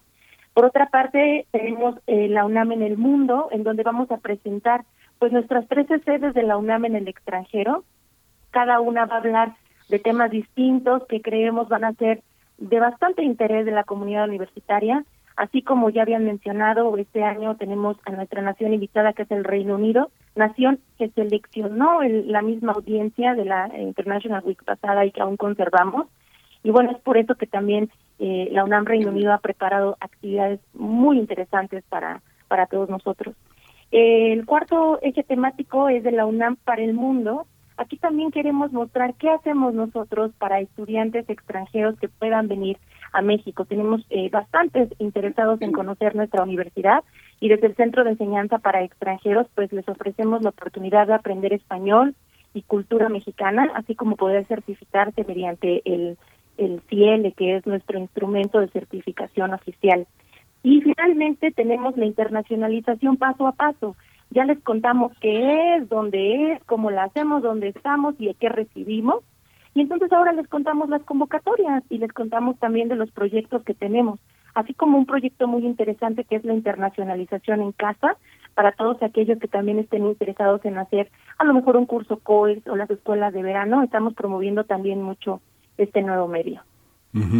Es muy interesante, bueno, porque yo tengo que decir una, una, una anécdota, doctora Ana Elena González Treviño, que King's College, eh, yo recuerdo un amigo y un amigo de México, eh, William Rowe, que tenía el Centro de Estudios Latinoamericanos, que tenía un peruano, una boliviana, un eh, brasileño, él siempre y que invitaba en el centro rector estaba Margot Glantz, estaba Néstor García Canclini, estaba John Kraniushkas, estaba Monsiváis, estaba mucha gente muy interesante en King's College y, y, decía William Rowe, es que aquí llegan muchísimos becados de Perú, de Bolivia, de Chile, la aristocracia, no vienen a estudiar, y no sabe nada de nada. Es muy difícil tener en intercambio este auténticos estudiantes que vengan, que conozcan su país y que conozcan el nuestro. ¿Cómo estamos en esa en esa parte, doctora eh, eh, Anelina González?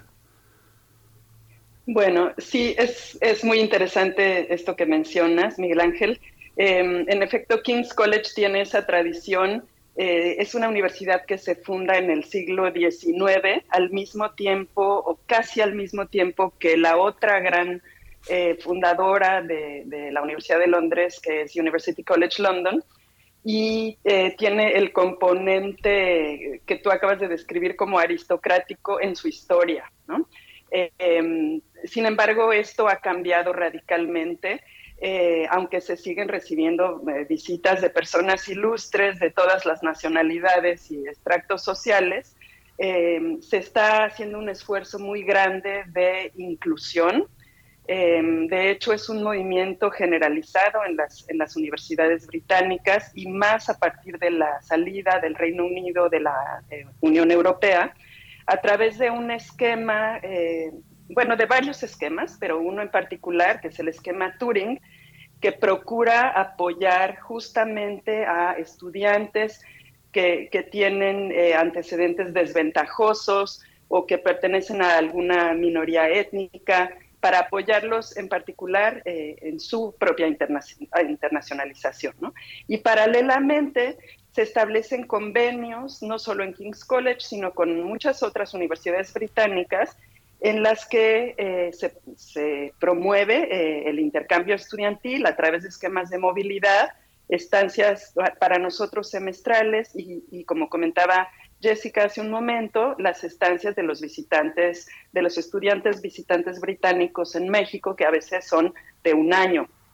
¿no? Entonces, existe un poco esta, esta conciencia de crear un, ambiente eh, global, que eso es una de las características más importantes de las universidades británicas, y por lo mismo inclusivo. ¿no? Eh, la internacionalización en el Reino Unido es, es una prioridad al grado que se aspira a que para 2030 algunas universidades tengan al 100% de sus egresados con experiencia internacional. Y como sabemos muchas veces las instituciones británicas que tienen una excelente reputación a nivel mundial marcan el paso para otras universidades. ¿no? Afortunadamente nuestra UNAM no se está quedando atrás con estas eh, actividades e impulso a la internacionalización constante, eh, estratégico, y estamos muy conscientes de que en ese rumbo va la, eh, educación superior. también es, es, interesante señalar que en algunas universidades británicas, sobre todo en Londres, en la ciudad de Londres o en otros centros metropolitanos, a veces el 60 o 70% de la comunidad es internacional. Entonces, eh, es una experiencia de una riqueza enorme para los estudiantes que vienen de intercambio, porque no solamente se enfrentan al contexto británico, sino a un contexto verdaderamente global, ¿no? en donde eh, encuentran gente con otras costumbres, con, con otras ideas, eh, y eso es lo que nos permite formar ciudadanos globales, ¿no? que es finalmente a lo que aspira la internacionalización, la formación de ciudadanos globales con conciencia de la diversidad y también con conciencia del medio ambiente. ¿no? Todas estas metas de internacionalización, tanto las de la UNAM como de las universidades mexicanas y las universidades británicas y las universidades del mundo, están encaminadas a las metas de desarrollo sostenible que, incluyen eh, algo tan importante como la conciencia de la diversidad para la convivencia pacífica y el respeto al medio ambiente. Entonces, por eso es muy importante eh, promoverla entre nuestros, estudiantes, entre nuestros académicos, saber, ¿no? abrir los ojos al exterior, porque es descubrir la identidad en la diferencia. ¿no? Es, es, esa es la maravilla de la, de la internacionalización. Por supuesto. Fíjense, yo les voy a poner un, un ejemplo, pues muy, muy práctico que además me asombró mucho, porque son pues son contrastes culturales muy ricos para nuestra comunidad y también contrastes eh, que dejan ver contrastes en cómo se vive la experiencia de ser universitario o universitaria. Eh, les pongo este ejemplo porque durante la pandemia el año pasado la UNAM lanzó un video de difusión eh, que da un repaso, un, un video de difusión pues que de la, de la propia universidad da un repaso por las dimensiones, no solamente las dimensiones físicas, sino también mm, pues con el asombroso número de estudiantes, de académicos, de trabajadores que integramos esta universidad. Ese video lo encuentran en YouTube y a ese video varios youtubers le hicieron eh, esto que se llama videos de reacción o reaccionaron ante el video con muchísimo asombro de las dimensiones de la UNAM, de lo que significa la UNAM para nuestro país. Y, ahí lo que yo rescato, además de que fue un video que, digamos, tuvo muchas de estas reacciones eh, de, desde distintos países, ahí rescato, pues, cómo hacen las comparaciones estos youtubers de sus propias facultades, de sus propias universidades, en España, en Chile, en Argentina, en distintos países de Europa, eh, un poquito más allá tal vez, Eh, ¿Cómo con, esta mirada, con este punto, digamos, que ilustra lo que significa la UNAM eh, y cómo se ve desde fuera, pues coméntenos un poco, mm, iría con, usted, doctora Ana Elena González Treviño, cómo, cómo, cómo es ese contraste de la vivencia universitaria en una universidad, precisamente como King's College en Londres, una universidad del siglo XIX, que ya nos ha narrado un poco de su historia. ¿Cómo, cómo se da ese contraste y esa riqueza de lo que significa ser universitario en una y otro, otro registro, digamos, de esa realidad? Sí, claro. Sí, sé perfectamente a qué, a qué video te refieres, Berenice, y me, encanta la idea de, de, las reacciones, me da mucha curiosidad. Yo la he visto en las presentaciones que hemos realizado ante universidades británicas, eh, ya sea de manera individual o en, grupos, porque tienen ellos también su organización equivalente a nuestra ANUYES. Y pues es siempre sorprendente. Eh, les cuesta trabajo concebir eh, una, una, universidad tan grande y, quedan asombrados también de, la maravilla de, los recursos con los que cuenta la UNAM, ¿no? de, su manera de, tener injerencia en, en la participación social, eh, y de abarcar todas las áreas de estudio, ¿no? Entonces, eso es, eso es muy, muy significativo eh, y nos sirve mucho para apreciarla, porque nunca apreciamos tanto lo propio como cuando se admira de fuera. Y de verdad que esto también es algo de, los, de lo que nos sentimos muy orgullosos. Los estudiantes mexicanos de la UNAM y de otras universidades mexicanas son excelentemente recibidos en las universidades británicas, los quieren mucho porque no solo están entregados a sus estudios con excelencia académica, sino que además se involucran en, actividades extracurriculares, le imprimen a, todo lo que hacen esa calidez que nos caracteriza, que a veces no se encuentra en, estas universidades y por eso los quieren mucho. Además se quedan eh, a veces eh, en, empleos eh, en las distintas universidades y destacan, destacan a primer nivel lo cual también nos abre las puertas para que de un intercambio se deriven otros, que esto también es parte de, la visión estratégica de la UNAM, que no nada más se quede en una persona que, viva la experiencia,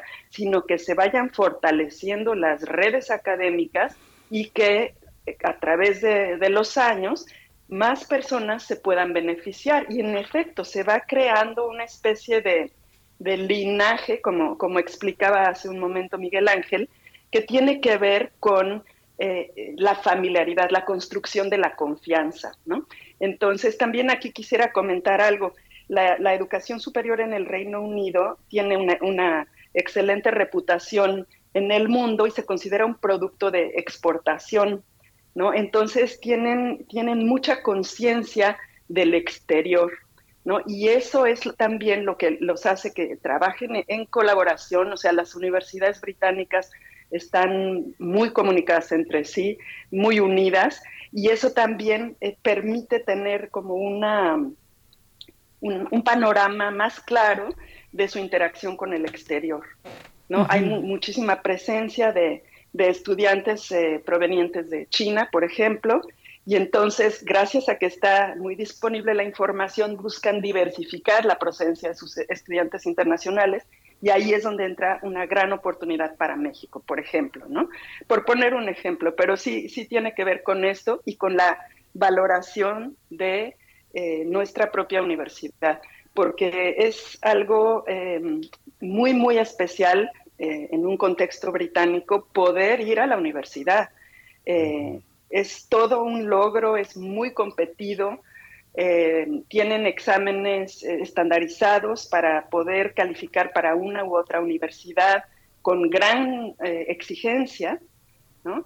Y ya que están ahí, los estudiantes tienen un gran orgullo de, formar parte de, de, la comunidad universitaria, ¿no? Entonces, esto también, como son, son nuestro espejo, nos hace valorar la maravilla que es la UNAM, a través de, sus mecanismos de inclusión, ¿no? que nos permite acceder a tantos mexicanos a, una educación superior de calidad. Sí, y hay una parte, hay una parte de nuestra universidad que este, tiene estudiantes. Eh, hay otras universidades que son de una enorme calidad, que tienen clientes. Es algo, una diferencia radical. Cuando uno ve los niveles de exigencia que tienen los exámenes de admisión, yo veía en 2021 los exámenes es de, de tremendos, o sea, son una serie de requisitos. Yo creo, Jessica Carpintero, que tanto el Instituto Politécnico Nacional en la parte de idiomas como nuestra universidad, yo creo que es de lo mejor que existe en América Latina, con todo de que el Instituto Goethe, el IFAL, el Instituto eh, Dante Alighieri son grandes centros para el aprendizaje de idiomas, el Instituto este, México-Japón son muy importantes. Hay una parte que a pesar de eso, uno ve en la licenciatura que gran parte de la comunidad no habla, no habla un idioma extranjero, no habla no habla inglés, ni francés, ni italiano, ni alemán, cosa que a veces la competencia eh, de alumnos que vienen de escuelas privadas, pues lo hablan en su casa. Quien estudia en el colegio alemán, en el liceo francés, eh, este, en el colegio, en colegios eh, en Williams, en el México americano, tienen esa gran ventaja porque son, tienen la lengua nativa. ¿Cómo, cómo enfrenta la UNAM este tema, este, Jessica Carpinteiro? ¿Cómo lo, ¿Cómo lo enfrentamos? ¿Qué se tiene que hacer para tener esa más esa seguridad. Muchos alumnos cuando uno habla con ellos dicen, no, pues yo qué voy a competir si ni inglés hablo. ¿Cómo, cómo eh, eh, competir con esta cuestión? Eh? Mira, Miguel Ángel, esta es una de las conversaciones más comunes que hemos tenido dentro de la Dirección General de Cooperación e Internacionalización. Uno de los principales objetivos que nosotros tenemos, especialmente en, la dirección que yo tengo a mi cargo, es hacer estas alianzas con universidades extranjeras para conseguir lugares para que nuestra comunidad universitaria pueda ir y tomar una clase allá, es decir, conseguir literalmente un, una, una, una butaca, un asiento en un salón de clases para que ellos puedan tener esta experiencia internacional. Nosotros tenemos activamente más de mil convenios al momento. Es decir, que estamos eh, ligados a muchísimas instituciones de educación superior en el extranjero. ¿Qué queremos decir con esto? Que no todas las universidades a las que nosotros nos estamos acercando y con los que tenemos interés de acercarnos y las que tienen interés en la universidad, porque también eso es muy importante de mencionar, nos buscan para hacer estos convenios, pues no todas son hispanas, ¿no? No todas tienen el español como idioma principal. Tenemos muchos convenios con Alemania, tenemos muchos convenios con Francia, convenios con Estados Unidos, con Canadá, con el Reino Unido. Y lo que estamos fomentando dentro de, de la DGESI y lo estamos transmitiendo también vía esta International Week es la importancia y el del aprendizaje de nuevos idiomas. Eh, es, cierto que podría ser una, una herramienta que nos eh, haga falta siempre, pero también contamos dentro eh, de la universidad con centros muy buenos de idiomas y, y, a costos, bueno, algunos hasta podríamos decir casi gratuitos, por no decir que cobran uno o dos pesos, ¿no? Para la comunidad. Dentro de cada entidad académica y escuelas eh, o centros de, aprendizaje de, otros idiomas, tenemos la Escuela Nacional de Lengua, Lingüística y Traducción, que por supuesto es nuestra invitada también en esta International Week y justo va a hablar de certificaciones, en este caso británicas, ¿no? También eh, fomentar mucho los cursos que tienen las escuelas, eh, nuestras escuelas en el extranjero, es decir, las sedes de la UNAM en el extranjero. Contamos con estos cursos eh, denominados verano e invierno Puma, que son cursos cortos de tres semanas, intensivos, para mejorar el nivel eh, de inglés. Eh, tuvimos en esta ocasión también la propuesta de Francia, que ofreció el curso evidentemente en francés hay muchas alternativas y yo le diría a la comunidad universitaria que se atrevan a, aprender un, nuevo idioma, que no le tengan miedo al, al cómo voy a sonar y si me equivoco y se van a burlar y mi pronunciación. No, lo importante es dar el primer paso, eh, Miguel Ángel. Una vez dando ese primer paso y, y, y, conociendo que no es tan difícil, la verdad es que la gente se atreve. Y yo algo que siempre pienso es, si alguien más lo pudo hacer, creo que yo también puedo, ¿no? En ese sentido, el, el inglés, pues en este momento sí es, es la, la llave para muchas puertas, ¿no? Abre muchas puertas para la internacionalización. No dejo de lado ningún otro idioma, yo tengo un gusto muy fuerte por el francés, pero también hay otros idiomas que están dando mucha investigación, muchos proyectos internacionales para hacer intercambio. Tenemos muchas propuestas con universidades alemanas, les, les decimos también a ustedes para que la comunidad lo conozca. De verdad es que el, el impulso de los idiomas es algo que dentro de la eh, de la comunidad de la internacionalización de la UNAM, en donde están conformadas eh, conformada por todos estos aliados que mencionábamos, estamos impulsando. Queremos que, que no sea una limitante, porque como bien mencionaban anteriormente, eh, tanto Berenice como la doctora Ana Elena, eh, los alumnos UNAM son reconocidísimos a nivel internacional. Me ha tocado estar fuera varias veces eh, y, y he visto ese reconocimiento que tienen a la UNAM, nos identifican de manera inmediata. Entonces, que no sea el idioma, que no sea el comunicarte lo que te limite a nivel profesional. Los invito a que a que le, pierdan ese miedo al, al, al, idioma, no lo es, y que, y que se atrevan a hacer cosas diferentes en otras partes del mundo, ¿no? Porque como bien decían, esto tiene un efe- efecto multiplicador, ¿no? Es un impacto multiplicador. Y se va uno, y ese uno le dice al otro, y ese otro le dice al otro, y así, y termina siendo una cadena de todos que quieren, ¿no? Todos quieren tener esas oportunidades. Entonces, revisen muy bien eso, porque además eh, hay campos específicos, eh, ingeniería, ma- eh, medicina, en donde también pueden ver eh, desarrollos muy avanzados en otros países, y hay laboratorios, y hay estancias que pueden ir a hacer, y pues si es en inglés, pues en inglés, pero finalmente es algo que te da nutrientes, que el inglés sea una herramienta, no un miedo. Eso les diría yo a la, a la comunidad. Pues muchas gracias. Un último comentario. Ya tenemos la verdad del tiempo encima, como es en radio, es implacable, doctora Anelena González Treviño, pero un comentario en un minutito, pues para invitarnos a esta segunda edición de la International Week, por favor. Claro que sí, pues nos encantaría que nos acompañen. A ver, va a haber presentaciones fascinantes del Consejo Británico, de diversas universidades británicas también, que tienen programas muy atractivos para nuestra comunidad. Eh, será excelente que puedan, que puedan presenciarlo eh, en sus distintas transmisiones. Y mm, un poco reforzar lo, lo que acaba de decir Jessica, que, que se animen, que por favor abran su mente eh, al, al mundo que nos rodea, que es amplio y que el esfuerzo de salirnos de nuestra zona de confort se ve recompensado eh, grandemente. Entonces, Gracias. no se pierdan la Semana Internacional la semana entrante. Por supuesto, pues esta fue una muy pequeña muestra, pero muy rica de lo que va a ocurrir la próxima semana, del 13 al 17 de junio, la segunda edición de la International Week, la Semana Internacional de la UNAM, eh, un evento online. Pueden seguir los detalles a través de la página electrónica internationalweek.unaminternacional.unam.mx. No nos queda más que agradecerles, doctora Anelena González Treviño, directora de la sede de la UNAM en el Reino Unido, en el Centro de Estudios Mexicanos en King's College, en Londres. Gracias, doctora. Gracias, encantada. Igualmente, gracias, licenciada Jessica Carpinteiro, directora de Cooperación Académica en la Dirección General de Cooperación e Internacionalización, la DGESI de la UNAM, presidenta del Comité Directivo de la International Week UNAM 2022, que ahí estaremos, ahí estaremos eh, siguiéndoles en estas transmisiones, los detalles en la página que ya comentamos, doctora eh, licenciada Jessica Carpinteiro, muchísimas gracias. Muchas gracias a todos. Los esperamos en la International Week. Y no olviden, all you need is. Ese es nuestro eslogan. Perfecto, all you need is word. Eh, Pues con esto nos vamos, nos vamos a despedir. Antes, antes decirles que todavía tenemos cinco pases dobles para el concierto de este domingo.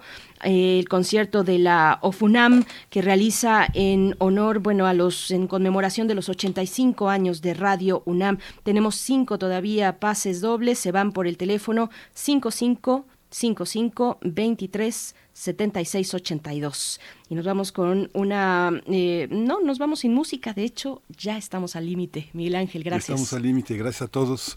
Eh, nos escuchamos el lunes. Esto fue Primer Movimiento. El mundo desde la universidad. Radio UNAM presentó Primer Movimiento. El mundo desde la universidad. Con Berenice Camacho y Miguel Ángel Gemain en la conducción. Rodrigo Aguilar y Violeta Berber, producción. Antonio Quijano y Patricia Zavala, Noticias.